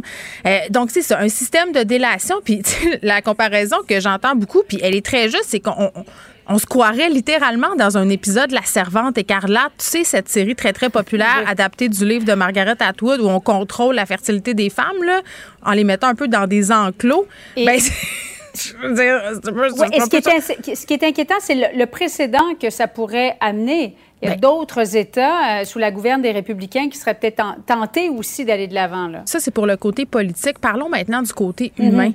Euh, les femmes en ce moment qui veulent aller avorter vont devoir aller le faire dans d'autres États. Et ça, c'est pour celles qui peuvent qui sont assez nantis pour y aller. Imagine si tu n'as pas d'argent. Imagine si tu es une adolescente. tu te ramasses enceinte, euh, euh, tu veux avorter. Là, euh, imagine les circonvolutions que tu dois faire pour réussir à avoir accès à tout ça. Comment ça va finir? Est-ce que c'est le retour des avortements clandestins? Tu sais, les faiseuses d'ange, c'est-tu vers ça qu'elles vont se retourner avec toutes avec les, conséquences qu'on connaît? Ben, terrible, ouais. Il y a plein de femmes qui sont mortes depuis avant que l'avortement soit légalisé à travers plusieurs pays parce qu'ils prenaient toutes sortes de choses et se faisaient avorter n'importe comment. C'est fou quand même. On est en train de se parler de ça, des choses, des droits qu'on croyait euh, acquis, tu sais, puis là, tout d'un coup, pouf, c'est terminé pour les femmes du Texas. Puis comment on va faire pour revenir en arrière si une telle chose est possible? Je le sais pas. Je le sais pas, honnêtement. C'est un jour très triste. Pour les femmes, hein, il faut jamais rien tenir pour acquis. Ben oui, puis j'avais envie, euh, là, je vais pas faire mon intello de service, là, mais moi, il y a cette citation de Simone de Beauvoir que j'ai toujours trouvée euh, très, très pertinente et frappante. Je la paraphrase, là, c'est de dire qu'il n'y a rien d'acquis. À chaque fois qu'on traverse une crise économique, une crise politique, euh, une crise, peu importe la crise, c'est sur les droits qu'on croyait acquis qui sont menacés en premier. Là, on a, un très bon exemple avec ce qui se passe présentement au Texas avec la santé sexuelle des femmes, le droit à l'avortement. Malheureusement, oui. Merci beaucoup, Geneviève. Bonne fin d'après-midi à toi. Bye bye. Geneviève Peterson. Elle réécrit le scénario de l'actualité tous les jours. Vous écoutez Geneviève Peterson. Cube Radio. On est toujours sans nouvelles du petit Jake Côté, de son père David Côté. Ça fait 24 heures depuis le début des recherches. La Sûreté du Québec a élargi son périmètre de recherche jusqu'au Nouveau-Brunswick, indique dans une nouvelle alerte que vous avez sûrement reçue sur vos téléphones, sur vos montres intelligentes. Bref, c'est partout que ce père-là pourrait maintenant se déplacer en voiture. Donc, euh, gardez l'œil ouvert. Euh, je rappelle quand même que David Côté, 36 ans, 5 et 7, 180 livres. On nous dit, on ne sait pas s'il est armé. Donc, si vous voyez quelque chose, si vous voyez quelque chose d'anormal, le communiquer avec la Sûreté du Québec. Vous écoutez Geneviève Peterson. Cube Radio. Danny? Ben, ça, c'était toute qu'une livraison. Zouk, zouk, ça. zouk. Pow. Zouk, zouk, zouk. Achille, fais-nous un zouk, zouk. On n'a pas de zouk, zouk. Ça me déstabilise. Bon. Le, le commentaire de Danny Saint-Pierre, un chef pas comme les autres. On va être dans l'anecdote, OK? Attends, mais je t'attachais à mes habitudes, moi. Là, on peut, là, on peut commencer. OK. J'écoutais une émission de rénovation canadienne un peu cheapass hier. J'adore. Sais-tu qu'est-ce que j'ai pogné comme thème musical? Non. Euh, le thème musical d'Alex Dubé cet été. Oui, on prend là, nos j'étais thèmes comme, dans hey, je la connais. de son. Je la connais, cette tune-là, je la connais. Ben, Christy, c'était la tune de Monsieur Dubé. Ça y est. Les, Ça y est. euh, la Hein, vérité. je tombe des nues. Non, mais la vérité est sortie. Ceci dit, c'est une chouette émission de Renault euh, sur euh, la rénovation de motels par des filles. C'est quand même le fun. C'est vraiment les- cool. J'aime pas ça, moi, les shows de Renault. Ça, ça, Moi non plus, ça m'atteint pas. Les motels, j'adore ça. Parce que les motels, c'est l'épitome euh, du mauvais goût habituellement. Moi, j'adore ça. Moi, j'ai déjà fait un tour, très euh, un tour de la Côte-Nord et de ses motels bruns. J'adore ça, j'adore ça. Diner et motel brun, tu m'as. Je suis vraiment contente. Diner Car, Motel Brun, deux équipes différentes. Mais je t'entends, je t'entends. Ça serait quand même un bon show de télé-réalité. Ouais, ben tu sais, euh, quand tu fais de la tournée, j'en ai fait pas mal moi de la tournée là, tu sais, en- avec la caravane au Canada, puis à se balader un peu. Euh, des motels cheap avec euh, des services de restauration qui se limitent à des euh, des distributrices Oui. euh, de palettes de chocolat, Mm. sacs de chips, euh, des tapis qui sentent l'humidité, des, des couettes de lit que tu trustes pas trop. Ah, moi, je me rappelle avoir dormi par-dessus des couettes de lit en, en étendant des choses, genre des serviettes de plage, pour pas toucher. Ouais, mais tu sais, c'est la misère, de, la misère des riches, là, mais quand même, tu fais comme les, les endroits cheap pour dormir loin de chez toi, c'est quelque chose. Ah oui, bon, mon chum, il traîne son oreiller peu importe où il va, donc euh, OK, ça, c'est un petit peu intense, ben, c'est un boomer. C'est- clairement ça. C'est sûr. Quand Il doit avoir un gros iPad. Il fait son épicerie avec. Non, il y a un oreiller en mousse mémoire anti, euh, comment on appelle, anti-acarien. Pourquoi je suis en train, je ris de lui, je suis pas fine. Mais je trouve ça très lui? drôle. Euh, euh, je suis sûr qu'il y a plein de gens qui se reconnaissent dans la mousse anti Non, mais il y, a deux, il y a deux personnes que je connais sur la Terre qui voyagent avec leurs oreillers. Mon chum puis le chum de ma mère. Ils sont tous les deux comptables. Donc, hein, tirez-en les conclusions. Est-ce qu'ils s'entendent bien ou c'est comme des comptables alpha qui se foncent dedans? Non, ils s'entendent très bien. OK, larron en foire. Des fois, quand, quand ils se mettent à parler, tous les deux, moi et ma mère, on s'en va. Est-ce qu'ils font des jokes de comptables Ah, avec font- des chiffres Ah, pis ils tout? font des jeux de mots. Les comptables, mots. Ah! C'est ça. Mon, mon chum voulait appeler notre chien Célie. J'étais comme ça hors de question. Je Ça n'arrivera pas. Ben, bon, lourd, trêve de ma vie personnelle qui n'est vraiment pas d'intérêt public, mais qui est quand même croustillante. Mais pourtant, on s'amusait bien. on s'amusait trop. il, va, il va se fâcher. Euh, J'avais hâte de te parler du passeport vaccinal. Hier, on, on s'est un peu teasé en disant que tu allais le vivre euh, aujourd'hui. Est-ce que c'est si compliqué que ça? Est-ce que c'est pas si compliqué que ça? On va en parler. Mais avant, un petit mot sur Antonin Mousseau, parce que je voyais Oui. passer euh, de ses publications sur Facebook euh, pour annoncer la fermeture de son, de son petit bébé, le petit Mousseau, un restaurant que, que, que j'aimais beaucoup, comme Ouais, bien des gens, aussi. sur la rue Ontario, à Montréal. City. Antonin Mousseau, c'est un des, euh, des nouveaux porte-étendards de la cuisine québécoise au Québec. Antonin est arrivé, il n'était pas dans l'establishment, il a toujours été là, mais il a toujours été en marche. Parce que c'est un peu comme les grandes familles mafieuses de la restauration. Hein? Tu viens de quelque part. Tu as ton rabbi, tu as quelqu'un qui t'a élevé. Tu sais, il y a une gang qui vient de chez Joe Beef, il y a une gang qui vient de chez Toki, il y a une gang à Claude Pelletier de Chasse et Pêche. Puis cette descendance-là, tu peux l'avoir. Puis Mousseau, euh, il arrivait pas de nulle part. Fait quand il est arrivé, il s'est mis à... underdog. Ben, c'était quelqu'un qui était pas dans l'establishment. Mm. Puis il s'est mis à kicker des culs. Il c'est un des premiers qui a utilisé Instagram comme il faut. Euh, il, a, il suscitait l'intérêt parce que c'est euh, c'est le petit-fils de Jean-Paul Mousseau, c'est le fils de Michel Rivard. Les gens l'attendaient avec une brique puis un fanal, puis comme tu sais moi c'est un de mes bons amis, puis it's a blessing and a curse comme on dit en bon français. Quand tu un, héritage populaire comme celui-là, tout le monde se dit qu'il y a du monde qui sont passés avant toi. Ceci dit Mousseau, euh, il a un style très très très singulier, c'est quelqu'un qui expérimente beaucoup puis aller manger dans son resto, ben tu vis vraiment une performance d'art éphémère tu vis vraiment un moment euh, extrêmement mouvementé, euh, très street. C'est un artiste de graffiti aussi. C'est un gars qui, euh, c'est un gars qui fait de l'art mural. Puis... Une fois, il était venu me voir quand, quand, mhm. je mangeais là, puis j'étais comme, ah, OK, c'est lui. il a l'air de rien. Là. Il, y a une, il, a une, tuque puis une barbe un peu crochose, là, puis il a l'air d'un gars qui pourrait être mogué. Mais ceci dit, c'est un, un, brillant. Puis à chaque fois qu'il sortait des menus au début, euh, c'était des exercices de style. Il allait à fond dans une exploration. un moment donné, c'était acheter une machine à lyophiliser. Ça, c'est comme de la congélation qui sèche les trucs. Puis, tu sais, mettons, euh, les petites fraises euh, de fraîchier que vous avez dans votre granola qui sont desséchées là, dans vos céréales, c'est une lyophiliseuse qui a fait ça. Fait que là, il était obsédé par ça. À un autre moment donné, il s'est mis à partir du miso maison, puis à faire du koji, puis à faire des fermentations. Puis sur des chires comme ça. Il a trippé bouillon un long bout aussi. non, mais quand manger chez lui, tu mangeais son fucking menu. Il n'y avait pas de plat à la carte, là. C'était ça. Sinon, tu t'en vas. C'était au début du mousseau. Oui, c'est ça. Okay. Après un moment donné, il y avait tellement de bon Puis euh, il y avait un, garçon qui s'appelait euh, Benjamin euh, Lemay, je crois, qui était super talentueux, puis qui a mis comme chef de cuisine. c'est là que tu pouvais manger bistrot, tu pouvais manger à la carte. C'était le premier mousseau qui a transformé en bistrot, puis il a pris le local à côté pour se faire son nouveau mousseau. Là, il a pris une décision. J'ai d'y parler parce qu'on a vu cette nouvelle apparaître en disant Mais ma foi du Christ, qu'est-ce qui s'est passé? Ben oui. Qu'est-ce qui s'est passé? Parce que ça fait à peu près deux mois qu'il y a du papier dans les fenêtres. Puis le monde s'est dit Mais Christy, est-ce que Moussa a arrêté ou pas? Oui, puis pendant la pandémie, euh, il n'a pas fait de tes puis d'affaires de Ça même. pas. Après son pop-up coréen, là, il a comme pogné un air puis il a dit fuck off, j'arrête tout. Il été pogné dans un scandale d'appropriation culturelle dont on a parlé allègrement. Tu as parlé d'ailleurs à. À l'édition dans le temps, mon ancienne. mon ancienne... l'addition. Ouais, mon petit podcast de l'époque.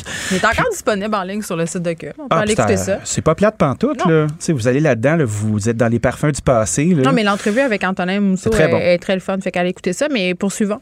Fait que Mousseau, ce qu'il a décidé de faire, il a fait fuck off, j'arrête tout il n'y a pas d'employé. Euh, vous m'entendez répéter la même cassette depuis un bout, là, qui est une cassette à succès, moi vous dire, parce que on le vit tous. On est au début de la crise. Puis Antonin, il s'est dit, bon, est-ce que j'essaie de repartir les deux patentes, puis ça va me prendre 35 employés, ou je prends une autre décision, puis je me, je me réinvente trois choses. OK, c'est un nouveau restaurant. Il garde juste le mousseau? Il garde le mot mousseau. Il rénove au complet. OK. Plus de waiter terminé. C'est des gens de la cuisine qui vont porter le stock. tu m'as parlé de ça souvent, toi. 10 employés seulement, dont 2 mètres d'hôtel. Ouvert 3 jours semaine. Il n'y a pas un employé qui travaille plus que 42 heures. Tu as 6 heures de mise en place sur une journée. Puis tu as 3 jours de 12 heures après, that's it. Mais dans cette belle invention-là, -là, c'est qui qui me dit qu'elle va boire? C'est assez ben, important. Moi, je pense que c'est. tu de ça? non, mais tu sais, mettons, tu as deux, as deux maîtres d'hôtel slash okay. qui sont là, puis qui se baladent, puis qui s'assurent que tu sois correct. Euh, les plats sont dressés, puis quand on allait chez Mousseau, puis surtout au début, euh, la cuisine était en bas. Puis tu pouvais t'asseoir autour de l'espèce de cage d'escalier qui surplombait tout ça. Puis tu pouvais voir les gens en bas. Puis je sais pas si vous écoutez des fois des, euh, des, des, compétitions de breakdancing ou des choses comme ça. C'est un ballet, moi. C'est cliché de dire ça, mais c'est vrai tu vois les gens, là, ils sont, euh, ils sont autour d'une table, ils sont 4-5 à dresser ta table, puis après ça, tu as une autre gang qui arrive, puis boum, ils rejumpent dans le milieu, puis ils recommencent à dresser aussi. Dresser, évidemment, c'est pas dresser un lion, c'est monter vos assiettes, on s'entend. Non, ils ont des pinces à cils, puis tout. Là, ils ont des pinces à cils, puis il y, a de la, y a de la bave de crapaud, puis tout le kit. C'est la grosse patente. Après ça, tu comprends pourquoi ton plat coûte 36$. Oui, ben, tu comprends pourquoi que ton menu puis ton expérience, si avait été unifiée, puis c'est ça qu'il veut proposer, je pense. Être capable d'avoir un accord 20 mains, 20 et mai. 20 mains. 20 J'adore ton lapsus. Moi, j'aime ça, les accords 20 mains. Souvent, ça mène à ça. Le, le, le travail bol-main est très fort aussi. Main-bol, bol-main. Fait je pense que c'est un power move. C'est quand même un capitaine de l'industrie. C'est quelqu'un qui peut dire, OK, moi, je le fais parce que je suis fucking Antonin Mousseau. Puis c'est ce qu'on va savoir euh, dans les semaines qui vont suivre. Je trouve ça très intéressant que le monsieur se réapproprie son médium. Hmm. Puis qu'il prenne la décision consciente de se dire, on va faire plus petit, mais mieux. Ben oui, puis on va lui parler là, demain. Euh, moi, je, suis curieuse de savoir euh, vers où il s'en va avec cette nouvelle aventure. Non, clairement pas. Bon, passeport vaccinal. Là, tout le monde capote. le monde se déchire la chemise. S'il je peux te rire un peu avant que tu, tu ah, J'aimerais ça, j'aimerais ça. Non, mais je lisais parce que... le gars de la cantine? Non, le gars de la cantine, c'est une chose, mais le, gérant de cinéma ou la, Robin Plamondon, je m'excuse de le Robin? Euh, Robin, il travaille où? Ben, il travaille dans un cinéma, là, que je ne vais pas nommer, pauvre Robin. Est-ce que c'est un cinéma à Montréal? Non. Mais bon, bon, il nous parle du temps et de l'effort que ça va nécessiter pour euh, vérifier le passeport vaccinal. Malgré tous nos efforts, cela représente environ 20 à 30 secondes supplémentaires par client pour l'entrée en salle. Danny, 20 à 30 Moi, je peux pas tolérer d'attendre 20 à 30 secondes de plus. Danny, là, ben, voir que je vais au cinéma écouter un film qui dure 3 heures pour attendre 30 secondes supplémentaires. Moi, je veux mon film puis tout de suite. Mais les secondes s'additionnent. Il faut considérer que les secondes s'additionnent. Si tu as une ligne de 100 personnes fois 30 secondes, ça risque d'être un petit peu plus long. OK, mais je pense qu'on est capable de faire ah, cette concession-là collectivement pour aller voir le dernier pas de patrouille. Puis avoir la crise de paix de ses enfants en a permis Moi, j'aimerais beaucoup ça. Aller voir le dernier Pat Patrouille. On y va ensemble. OK, mais on va amener ma fille aussi. J'ai emmené mon gars, puis on fait un mariage arrangé. OK, on fait un mariage arrangé. Il a quel âge ton garçon? Il va avoir 7 ans. OK, ma, fille, ma fille va avoir 7 ans aussi. Son C'est quoi son signe astrologique chinois? On va faire faire leur carte du ciel, on va être ma, Ma fille, euh, ma fille, je ne sais pas c'est quoi son signe astrologique chinois. Moi non plus, je ne le sais pas. Je, dis juste ça pour euh, faire. Est-ce qu'on pourrait trouver un animal dominant? Tu sais, moi, j'aimerais ça être, euh, admettons, le carcajou.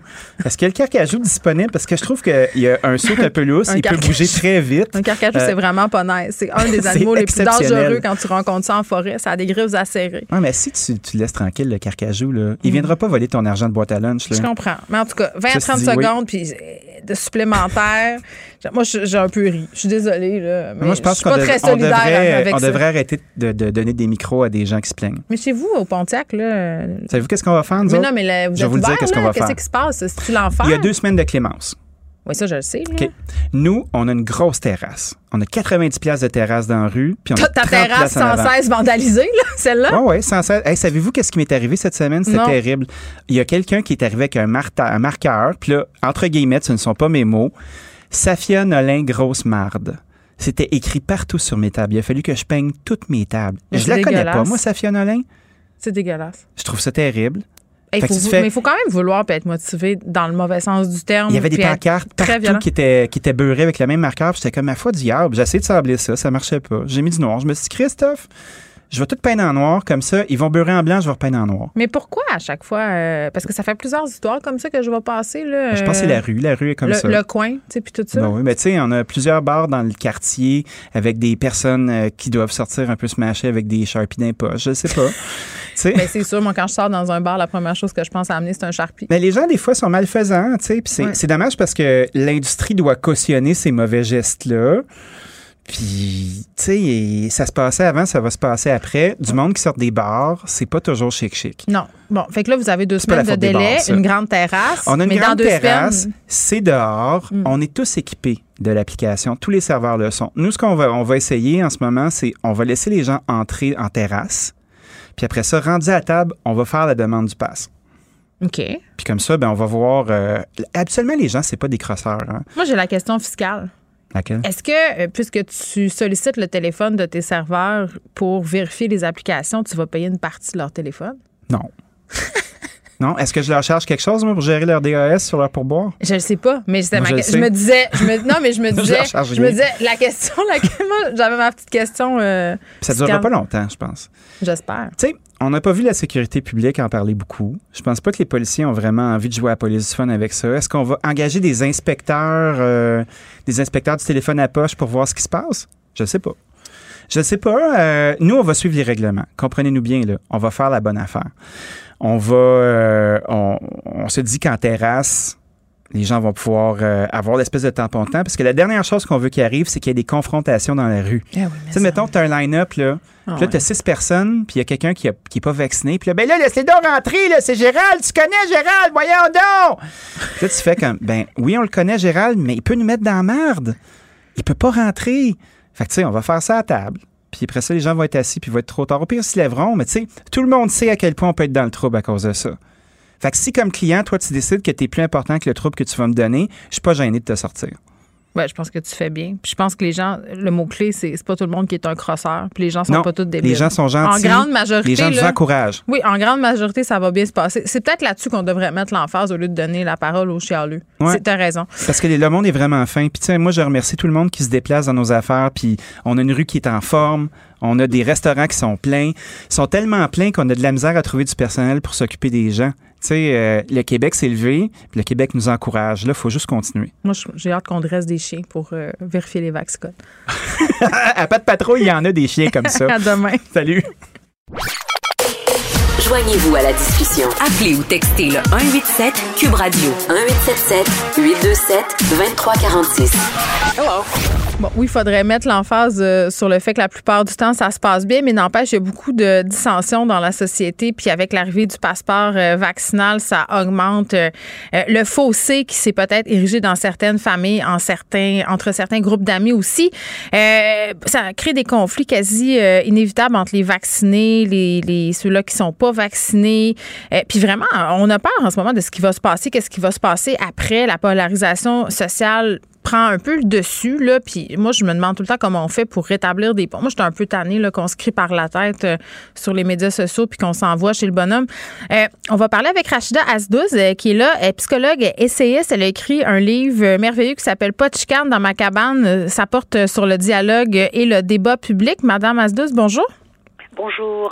Bon, beaucoup de gens là, qui sont inquiets sur ce qui se passe en ce moment, mais, mais moi, ce qui m'inquiète plus, c'est ce qui va se passer après. sais, quand on va un peu redescendre tout le monde sur nos grands chevaux, là, euh, c'est clair que les gens sont plus à vif en ce moment, puis les, opinions sont très tranchées parce qu'on est dans l'émotion. C'est ce qu'on vit en ce moment, on l'a jamais vécu.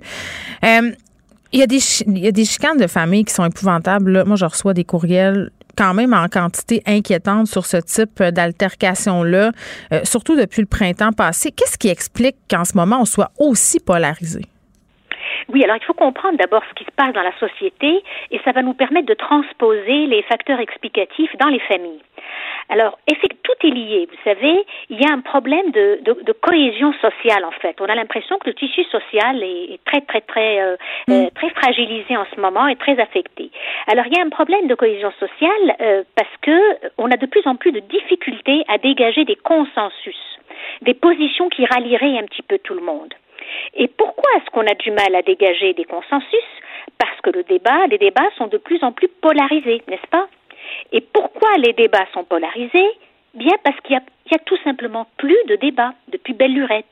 On assiste depuis quelque temps, vous remarquerez, à des controverses, des polémiques, des procès que deux camps très très arc-boutés sur leur position se font les uns les autres, donc des procès, des procès d'intention, mais de débats, il n'y a guère. Et, euh, Mais c'est vrai, on s'écoute pas, on n'écoute pas les positions des autres, puis souvent notre défense, c'est l'attaque. Absolument. Et euh, il y a toujours eu des controverses, il y, a toujours eu des, des, des, affaires Dreyfus là qui ont divisé euh, la population. Euh, mais le problème, ce qui est ce qui est inquiétant aujourd'hui et ce qui empêche justement le, la, la, la, possibilité de dégager des consensus qui rallient tout le monde. Vous savez, un consensus, c'est pas l'unanimité. Ça fait des gens qui sont pas contents, mais au moins quand on dégage un, un consensus, on se dit, ben écoutez, on a été quand même capable de trouver un juste milieu. Mais un juste milieu entre, dans un éventail de positions, hmm. c'est correct. Mais un juste milieu entre deux positions adverses, il n'y en a pas. Dans le fond, il y a un perdant et un gagnant. Oui. Est-ce que vous avez l'impression, Madame Asdus, que les réseaux sociaux, ils sont pour quelque chose? Pas parce que la hargne se passe là, euh, à cause des algorithmes, parce qu'on n'est jamais confronté, finalement, à cause de ces algorithmes-là, à des gens qui pensent différemment de nous. Donc, on est rendu allergique aux idées qui s'éloignent des nôtres. Oui, oui, tout à fait. Les, euh, je, je, dirais pas que les, les réseaux sociaux sont responsables euh, de tout, parce qu'on est quand même responsable aussi de ce qu'on met dans les réseaux sociaux.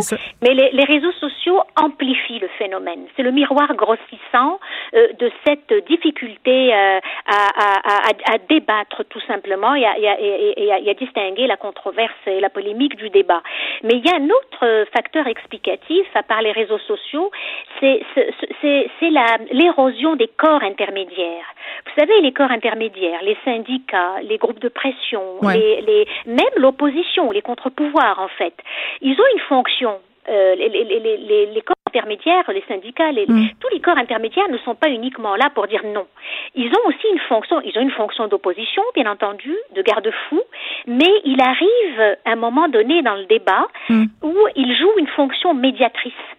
Euh, facilitatrices, régulatrices. Euh, ils sont dans la délibération. Ils sont pas dans le procès en principe. Bon, mm. ils font avancer les intérêts de leur groupe. Et à un moment donné, on en arrive à un moment dans la délibération publique où chacun doit mettre de l'eau dans son vin, justement pour dégager ce, consensus et cette position mm. qui rallie un petit peu tout le monde et où tout le monde doit renoncer un peu. Et corps intermédiaires en ce moment sont en crise mm. de légitimité. Puis en même temps, c'est comme si la dissension, ça, ça en crée une, une dans une certaine mesure parce qu'on a un ennemi commun, un ennemi qui est différent selon l'enseigne à laquelle on loge, mais tout de même, il n'y a rien de plus fédérateur qu'haïr quelque chose ensemble. Oui, surtout quand on a complètement perdu de vue le sens de l'intérêt général et du bien commun. Euh, euh, on ne sait pas pourquoi on délibère Parce que la délibération, le consensus, le débat public, c'est aussi pour ça. On débat pour euh, quelque chose qui s'appelle le bien commun et l'intérêt général. Mais quand on perd, quand on ne sait plus pourquoi on débat, eh ben on s'entend aussi, on s'entend au moins pour dire contre qui et contre quoi on débat. Mm. Et c'est ce qui arrive effectivement quand la polarisation euh, atteint des proportions aussi mm. euh, aussi importantes. Bon, comment on transpose ça maintenant qu'on a un peu compris les dynamiques sociales à l'œuvre en ce moment Comment on transpose ça dans, dans notre vue personnelle, par exemple, si on a un membre de notre famille ou un ou une amie qui est farouchement anti-vaccin? Ben, c'est pareil, c'est comme dans une société. Autant dans une société, on dit, il faut quand même qu'on préserve le tissu social. Il faut qu'on s'organise pour vivre ensemble sans que le tissu social soit trop déchiré. Ben, c'est quoi l'équivalent de la cohésion sociale dans une famille? C'est de préserver le lien le lien familial. On va discuter en famille, mais on va quand même préserver le lien. On va, on va s'assurer de préserver, qu'il n'y ait pas rupture du lien. Donc, comme on dit, il ne faut pas qu'il y ait rupture, il ne faut pas que, il faut pas que le tissu social euh, soit déchiré, mais il ne faut pas mm. que le lien et l'harmonie familiale soient rompus. Mais avec l'avènement de la démocratie familiale, maintenant la famille est devenue une démocratie. C'est plus nécessairement, surtout dans nos sociétés occidentales, c'est plus nécessairement un lieu où les rôles sont très campés. Euh, l'autorité est incarnée par l'un, euh, la, la, la, d'autres fonctions sont incarnées par la mère, etc. Maintenant, c'est une démocratie. Et dans une démocratie, euh, euh, dans la démocratie familiale, ce n'est plus le, la préservation du lien qui compte. Hmm. Ce qui compte, c'est d'assurer le respect des besoins de chacun et des limites de chacun et de chacune. Euh, et, et, et, le besoin de chacun de s'affirmer, de s'affirmer, de ne pas prendre sur lui au nom de la préservation de l'harmonie et du lien familial. Alors ça donne exactement la même chose que dans une société où on dit, ben, écoutez, on va délibérer autour d'un enjeu, ça peut être mourir dans la dignité, la laïcité, euh, la pauvreté, etc. Mais on va quand même, on n'oublie pas qu'on appartient à la même société, qu'il faut qu'on délibère mmh. autour de l'intérêt général. Euh, et, et vous avez des minorités très agissantes et très bruyantes qui sont euh, en nombre pas très importante, mais très importante en, en, en décibels. On les entend beaucoup. Vrai. Et ces personnes-là, ce qu'elles vous disent, elles disent, mais je n'y crois pas, moi, à votre intérêt général et au consensus, parce que pour ces personnes-là, parce qu'elles sont minoritaires, elles disent que ça, ben, c'est la tyrannie de la majorité, le consensus. Ce n'est pas le bien commun. Et que elles, parce qu'elles sont minoritaires et inaudibles, ben, elles doivent crier plus fort que les autres. Et dans une famille, c'est pareil. Souvent, quand une chicane de famille autour d'un enjeu comme ça de société, ça tourne mal, il y en a un qui claque la porte, il y a une tension, il y a des gens qui pleurent, il y a une rupture, c'est parce qu'un élément de la famille, il y en a toujours un ou deux, ou une ou deux, qui, qui se comporte exactement comme ces, ces minorités bruyantes, qui ne comprend pas qu'à un moment donné, dans un parti de famille, dans un, euh, euh, ben, on arrête parce que c'est pas le moment euh, de, de, ben, d'imposer sa, sa ben, volonté. Je pense la même logique. Je pense que ça, c'est intéressant. Je pense qu'on devra tous euh, et toutes se rappeler ça si Noël en présentiel a lieu, de peut-être de mettre des, des règlements clairs. Euh, avant, c'était on parle pas de religion, on parle pas de politique. Là, ça sera peut-être on parle pas de religion, on parle pas de politique, on parle pas de COVID. Rachida. Non, on peut en parler, mais on, peut en parler, mais il faut savoir arrêter à temps. Et là, là, c'est pas toujours facile, surtout quand on a un petit verre dans le nez. Rachida Aziz, merci, qui est psychologue et essayiste. Geneviève Peterson. Brillante et éloquente, elle expose toutes les facettes de l'actualité. Cube Radio. Les rencontres de l'heure. Léa Streliski et Mathieu Cyr. La rencontre Streliski-Cyr. Léa Mathieu, salut. Salut. Bon, on va se poser une vaste question euh, aujourd'hui. Est-ce que, est que les gens ont l'espace mental nécessaire pour vraiment s'intéresser à une campagne électorale euh, en ce moment? Moi, j'ai pas le choix parce que c'est ça ma job, mais si c'était pas ma job, je sais pas si je ferais preuve euh, du même zèle. Léa? Ben moi, en fait, je fais le saut à chaque fois que j'en entends parler. comme si j'avais tellement pas la tête à ça en ce moment que je me dis ah oui c'est vrai on est en élection un peu comme quand les Jeux olympiques se passent la nuit, tu sais, puis que tu te réveilles le matin, puis tu vois que quelqu'un a gagné des médailles, puis t'es comme, oh mon Dieu, j'étais comme pas vraiment dans le même horaire. Mais les élections, malheureusement, euh, je les ressens un peu comme ça, c'est la rentrée. Euh, c'est quand même la troisième année scolaire qui, qui, qui, qui est affectée par une pandémie. Et euh, moi, personnellement, ma charge mentale, on est déjà en mode fragile, là, fait que je, j'ai comme pas l'espace d'entendre parler des enjeux, mais c'est un peu dramatique parce qu'on va me demander mon avis le 20 septembre, puis je préfère être euh, au courant que non. Mais je dois dire que c'est un très mauvais timing. Je sais pas si c'est ça que Trudeau voulait, mais écoute, euh, c'est un mauvais timing. Ben, il y a deux affaires là-dedans. Est-ce qu'on a profité du fait qu'on n'avait pas le temps d'y penser pour nous en passer une petite vite? Puis deux, est-ce qu'il y a beaucoup de gens qui vont aller voter à Botch le 20, Mathieu? Ben, je pense que c'est un petit peu ça. Euh, c'est vraiment, on a vraiment la tête ailleurs avec le passeport vaccinal, avec tout le monde qui s'arrache la tête sur les réseaux sociaux dès qu'on parle de vaccin. Euh, je, puis la rentrée scolaire en plus, je ne sais pas si euh, les, les, restaurants aussi, on, on parlait pas de ça, mais les, les restaurants qui vont qui vont qui vont commencer à qui, freak de plus en plus aussi avec le passeport vaccinal avec raison parce qu'il y en a il y en a plusieurs qui vont perdre beaucoup d'argent. Fait quand tu arrives avec tout ça puis euh, les élections, tu vraiment la tête ailleurs, mais j'ai quand même regardé euh, ce qu'il ce y avait sur les plateformes. Et euh, ben, il y, a des, y, a des choses intéressantes. Je veux dire, le, le, le, y a les conservateurs, tu vois, ils entendent donner un, un, prêt aux Canadiens de 10 000 pour les aider à parfaire leurs compétences professionnelles. Fait que ça, mine de rien, c'est quand même 7-8 mois à l'École nationale de l'humour. Je suis pas sûre que ça t'aide à parfaire euh, des, des compétences professionnelles. Puis il y a un mot magique dans ce que tu as dit, c'est le mot prêt. Prêt, il faut que tu le rembourses. Oui, parce que moi, je. là-dessus. on, salue tous les gens qui, comme nous, sont avancés dans la trentaine et ont encore des prêts étudiants. Hey, il m'en reste encore, pour vrai. Il me reste comme 4000 pièces à payer. Ah Mais bon, on me dit de ne pas les payer parce que je peux déduire les intérêts à la fin de l'année. C'est déductible. Qui te dit ça, Geneviève? Qui te dit ça exactement? On c'est hein? Hey, c'est même pas... Vous, vous me niaisez avec ça, hein? c'est même pas Pierre-Yves euh, McSween qui me dit ça, c'est le chum de ma mère qui est aussi comptable. Et là, je pourrais m'étendre sur le grand divan de la psychanalyse afin de savoir. Attends, attends. Non, non, ma mère moi, ma cousine, qui est comme ma sœur, on sort tous et toutes, non, toutes, non, il n'y a pas tous, là. On sort toutes avec des comptables. C'est ridicule. Ben voyons, ben c'est mignon. Fait que nos, nos, impôts sont excessivement euh, bien faits. Il y a beaucoup, beaucoup de ben. bas euh, donc, c'est ça. Doit, ça doit être le fun, les parties de Noël chez vous. Mais oui, vous avez l'impôt kinky, ma gang de vous, hein? Non, non, c'est vraiment le fun. Euh, c'est les comptables gonna wild.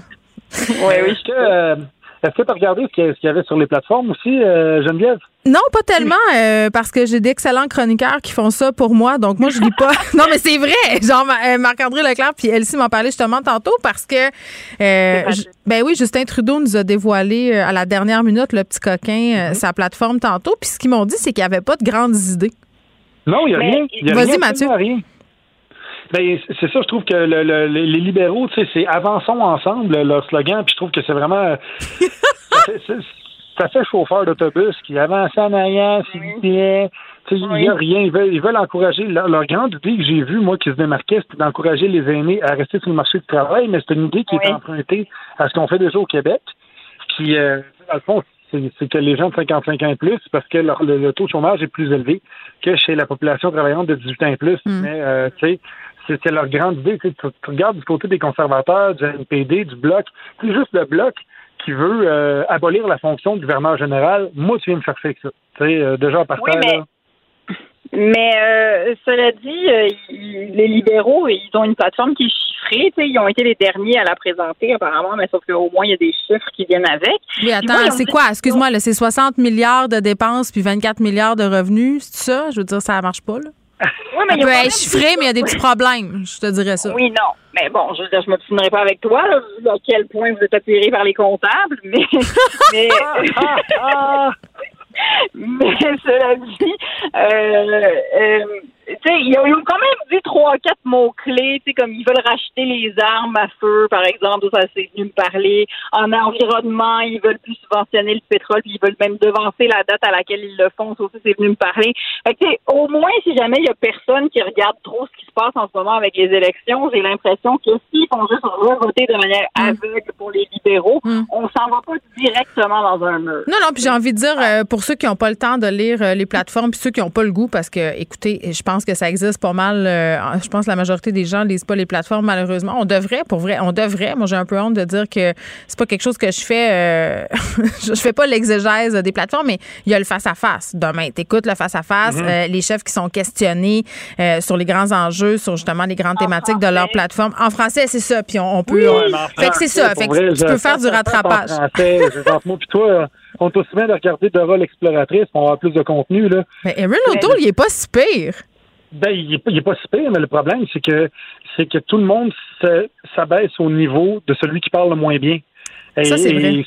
C'est souvent ça qui arrive. Ben, on, va voir, on va voir. Il, y a, beaucoup de redites puis de redondances. Mm. Mais justement, je reviens aux plateformes économiques, aux plateformes. Il y a, l'NPD euh, qui, euh, qui veut aller chercher euh, plus d'immigrants, plus d'immigration. Parce que c'est vrai que, je veux dire, au Canada, on est 3,33 habitants par kilomètre carré. Fait qu'on est aussi pas plus que le Beach Club un 14 janvier. Puis il veut influencer le Québec à accueillir plus d'immigrants économiques. Et ce à quoi je pose la question, c'est quoi un immigrant quoi? économique? exactement, c'est quoi? Puis tu écris? C'est quelqu'un qui a un travail. Mais je pense que c'est quelqu'un qui a plus de chiffres dans son compte en banque que sur son passeport. Ben, ça, ouais, bon, ça serait logique. C'est quelqu'un qui peut s'acheter une maison à Montréal, je pense. Et là là. C'est quelqu'un qui peut marier quelqu'un dans la famille de Geneviève Peterson. Oui, c'est ça. J'aime pas ça où ça s'en va. Là, je vous avertis, vous avez une chance pendant la saison de me parler de mon chum, c'est aujourd'hui. C'est aujourd'hui. mais, maintenant, on est deux. Maintenant, on est deux, Jen. On est deux. Fait que, ouais. Puis ça a l'air, euh, ça a l'air, Mathieu, qui t'a acheté un skate puis que tu n'as pas encore livré. Juste à dire. En tout cas, c'est pas. Ben là, c'est celui, je pense pas le chercher, mon mot du skate. Ils sont, sont, dans mon salon depuis deux semaines, ils traînent là. M'allez porter. Moi, je, moi, je trouve juste ça pathétique des hommes de 40 ans qui font du skate, mais on n'est pas d'accord là-dessus. Je pense que c'est un ben, préjugé. Voyons donc, c'est quoi ce préjugé-là? Oui, c'est un peu, c'est un peu, je refuse de vieillir, non?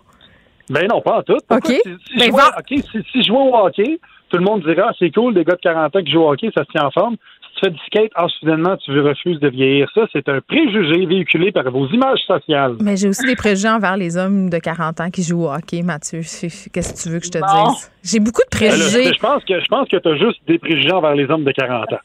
Ça, c'est vrai, ça. T'as tellement mis le doigt sur c'était quoi mon problème. oui, mais il y a aussi des préjugés positifs. C'est vrai. Oui. c'est à 40 ans que les hommes sont beaux. T'as oui. le droit, as le droit d'avoir des préjugés. Mettons, si je jouais au hockey, je te le laisse. Si je jouais au, spike ball, je te laisse. Mais euh, le skate, non, non, non, non. Ben, tu, pourras, tu pourras me convaincre. Je te taquine un peu, là, quand même. Euh, je, je, je vais fort probablement l'essayer, son beau skate neuf. Mathieu, Léa, merci beaucoup. Merci, à demain. Bye.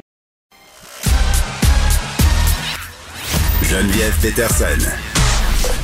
Elle est aussi passionnée quand elle parle de religion que de littérature. Elle saisit tous les enjeux et en parle ouvertement.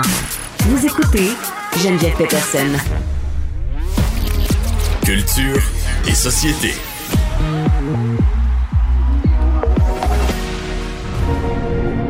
Are you ready to make a banana happy? Suck it. I'm here to be the next big porn star. Hey, I came to fuck shit up. I seen too much. I want too much. Sexy, be sexy. Who's the girl? That's the new Spiegler girl. What's a Spiegler girl? They're like the A-listers of porn. Hmm, Anaïs Gertin-Lacroix, qu'est-ce qu'on vient d'entendre? Allô Geneviève, hey, là, vous venez d'entendre, c'est la bande-annonce du film Pleasure euh, de Ninja Teberg. Ce film-là, Geneviève, qui a été sélectionné à Cannes, qui a été vu à Sundance, qui a vraiment, mais vraiment euh, reçu des critiques élogieuses, là, vraiment, là, qui a de bons commentaires. Le film va être présenté cette semaine au Festival de Deauville et devrait sortir, si tout va bien, euh, au mois d'octobre prochain au cinéma. Et ce film, comme tu as entendu, ça parle de porn. J'ai vraiment, mais vraiment hâte hâte de voir ce film-là qui, Ninja Teberg, a environ notre âge. Ok, C'est une réalisatrice mm. qui elle-même, en entrevue il n'y a pas si longtemps, disait qu'elle s'intéresse depuis fort longtemps au porno, mais qu'elle a longtemps été une activiste anti-porno. Tu comprends que, tu sais, pour elle, là, euh, la porn, c'était mm-hmm. vraiment le, la chose à éliminer dans la vie. Puis, elle a décidé, il y a eu un court-métrage en 2013 et par la suite, elle est arrivée avec ce film-là, Pleasure, qui raconte l'histoire d'une jeune Suédoise de 20 ans euh, qu'on nomme euh, dans le film Cherry Bella. Là, celle-ci s'en va à Los Angeles pour devenir the future euh, porn star, mais la réalisatrice elle-même est allée faire un tour à Los Angeles pendant plusieurs mois pour voir à l'interne, vraiment de l'intérieur comment ça se passe? Et c'est un film qui parle, oui, de pornographie, mais vu au travers les yeux d'une femme. Tu comprends? Puis là, moi, je pense à ça, Geneviève, vite de même. Là. Tu sais, mm. des films vraiment qui mettent la pornographie de l'avant. Là, moi, je te parle pas des films d'ados.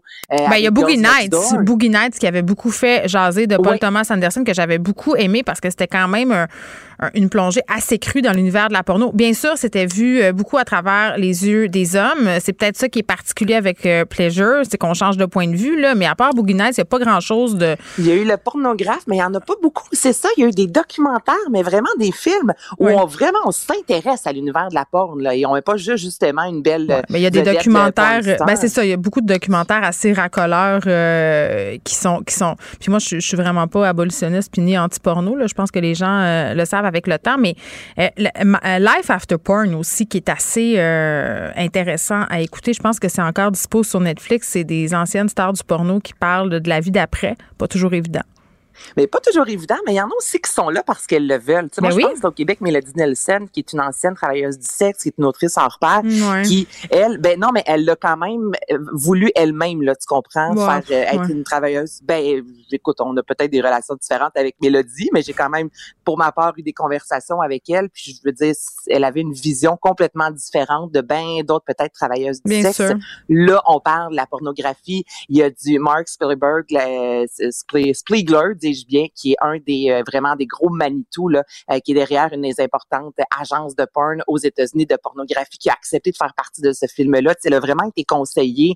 Bref, j'ai hâte de voir ça. Elle dit elle-même que s'attendait pas à avoir autant de femmes sur un plateau lorsqu'on tourne des scènes de sexe là, dans sa tête. C'était vraiment juste justement des hommes. Non, je pense que ça a beaucoup changé cet univers-là. Ça a vraiment changé exactement. Puis les coordonnatrices d'intimité, puis elle nous fait vraiment découvrir un autre univers. En tout cas, moi j'ai hâte de voir ce, ce film-là. Oui, mais est-ce que tu penses que c'est un film qui nous dort la pilule parce a quand même tout un, côté sombre. Là. Tu me disais, bon, euh, l'actrice, euh, le rôle principal, c'est une jeune femme euh, suédoise. Le personnage, tu sais, avec l'arrivée des filles de l'Europe de l'Est, ça a changé beaucoup l'industrie de la pornographie. Les plateformes aussi de streaming font en mm-hmm. sorte que beaucoup de filles ont de la misère à tirer leur épingle du jeu, doivent toujours faire des choses plus extrêmes pour se démarquer.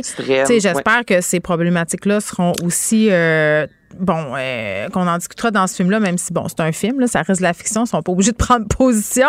Mais, mais en tout cas, moi, ça m'intéresse grandement et j'ai très, très hâte euh, de le voir. Ça sera en octobre au, Québec, c'est ça? Au mois d'octobre que le film devrait sortir, si tout va bien. Puis on dit que c'est choquant, mais que ce n'est ah, pas gratuit. Mais c'est parfait. Moi, écoute, y a-tu quelque chose de plus euh, teasant que ça? Non.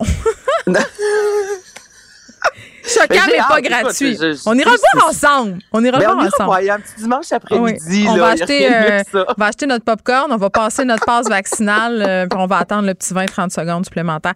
Euh, un petit mot sur Safia Nolin. Très triste. Dany Saint-Pierre nous en parlait tantôt. Il y a eu des graffitis sur sa terrasse. On a écrit des choses pas fines sur Safia. Ah, mais là, il faut que ça arrête. Là. Puis c'est juste que Safia Nolin a pris la parole sur les médias sociaux. Puis même lorsqu'elle prend la parole, elle se fait rentrer dedans, peu importe ce qu'elle fait.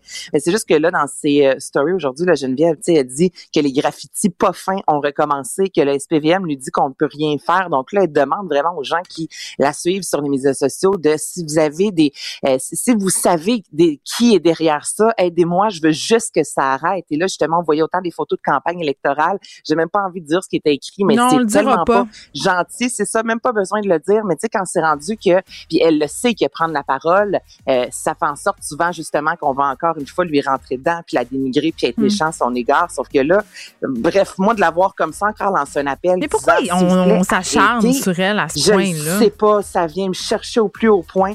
Je voyais ça la story tantôt, puis je me disais, je suis tellement, tu sais, je peux rien faire, puis je me dis, c'est d'une tristesse absolue. Donc ben, là, je voulais juste en parler pour dire à tout le monde, vos gueules, puis gardez vos crayons, puis arrêtez. Là. Ben oui, parce que c'est tellement gratuit, puis ça donne rien au bout du compte. Puis j'ai l'impression que ces gens-là, ils sont même plus au courant de pourquoi ils écrivent ces affaires-là. Mm. Euh, c'est juste de bon ton d'ailleurs, Safia Nolin. Puis c'est vrai qu'à chaque fois qu'elle dénonce des affaires, il y a des gens qui vont dire qu'elle se victimise, qu'elle fait une carrière, sa victimisation. Je suis plus capable de les entendre, ces gens-là non plus. Anaïs Gertin-Lacroix, merci beaucoup. On, on se reparle demain. Merci à l'équipe de recherche, Frédéric Mockel, Maude Boutet, euh, Luc Fortin. Merci aussi à Achille à la mise en onde. Et merci à vous, les auditeurs. Je vous laisse avec Mario Dumont demain. Cube Radio.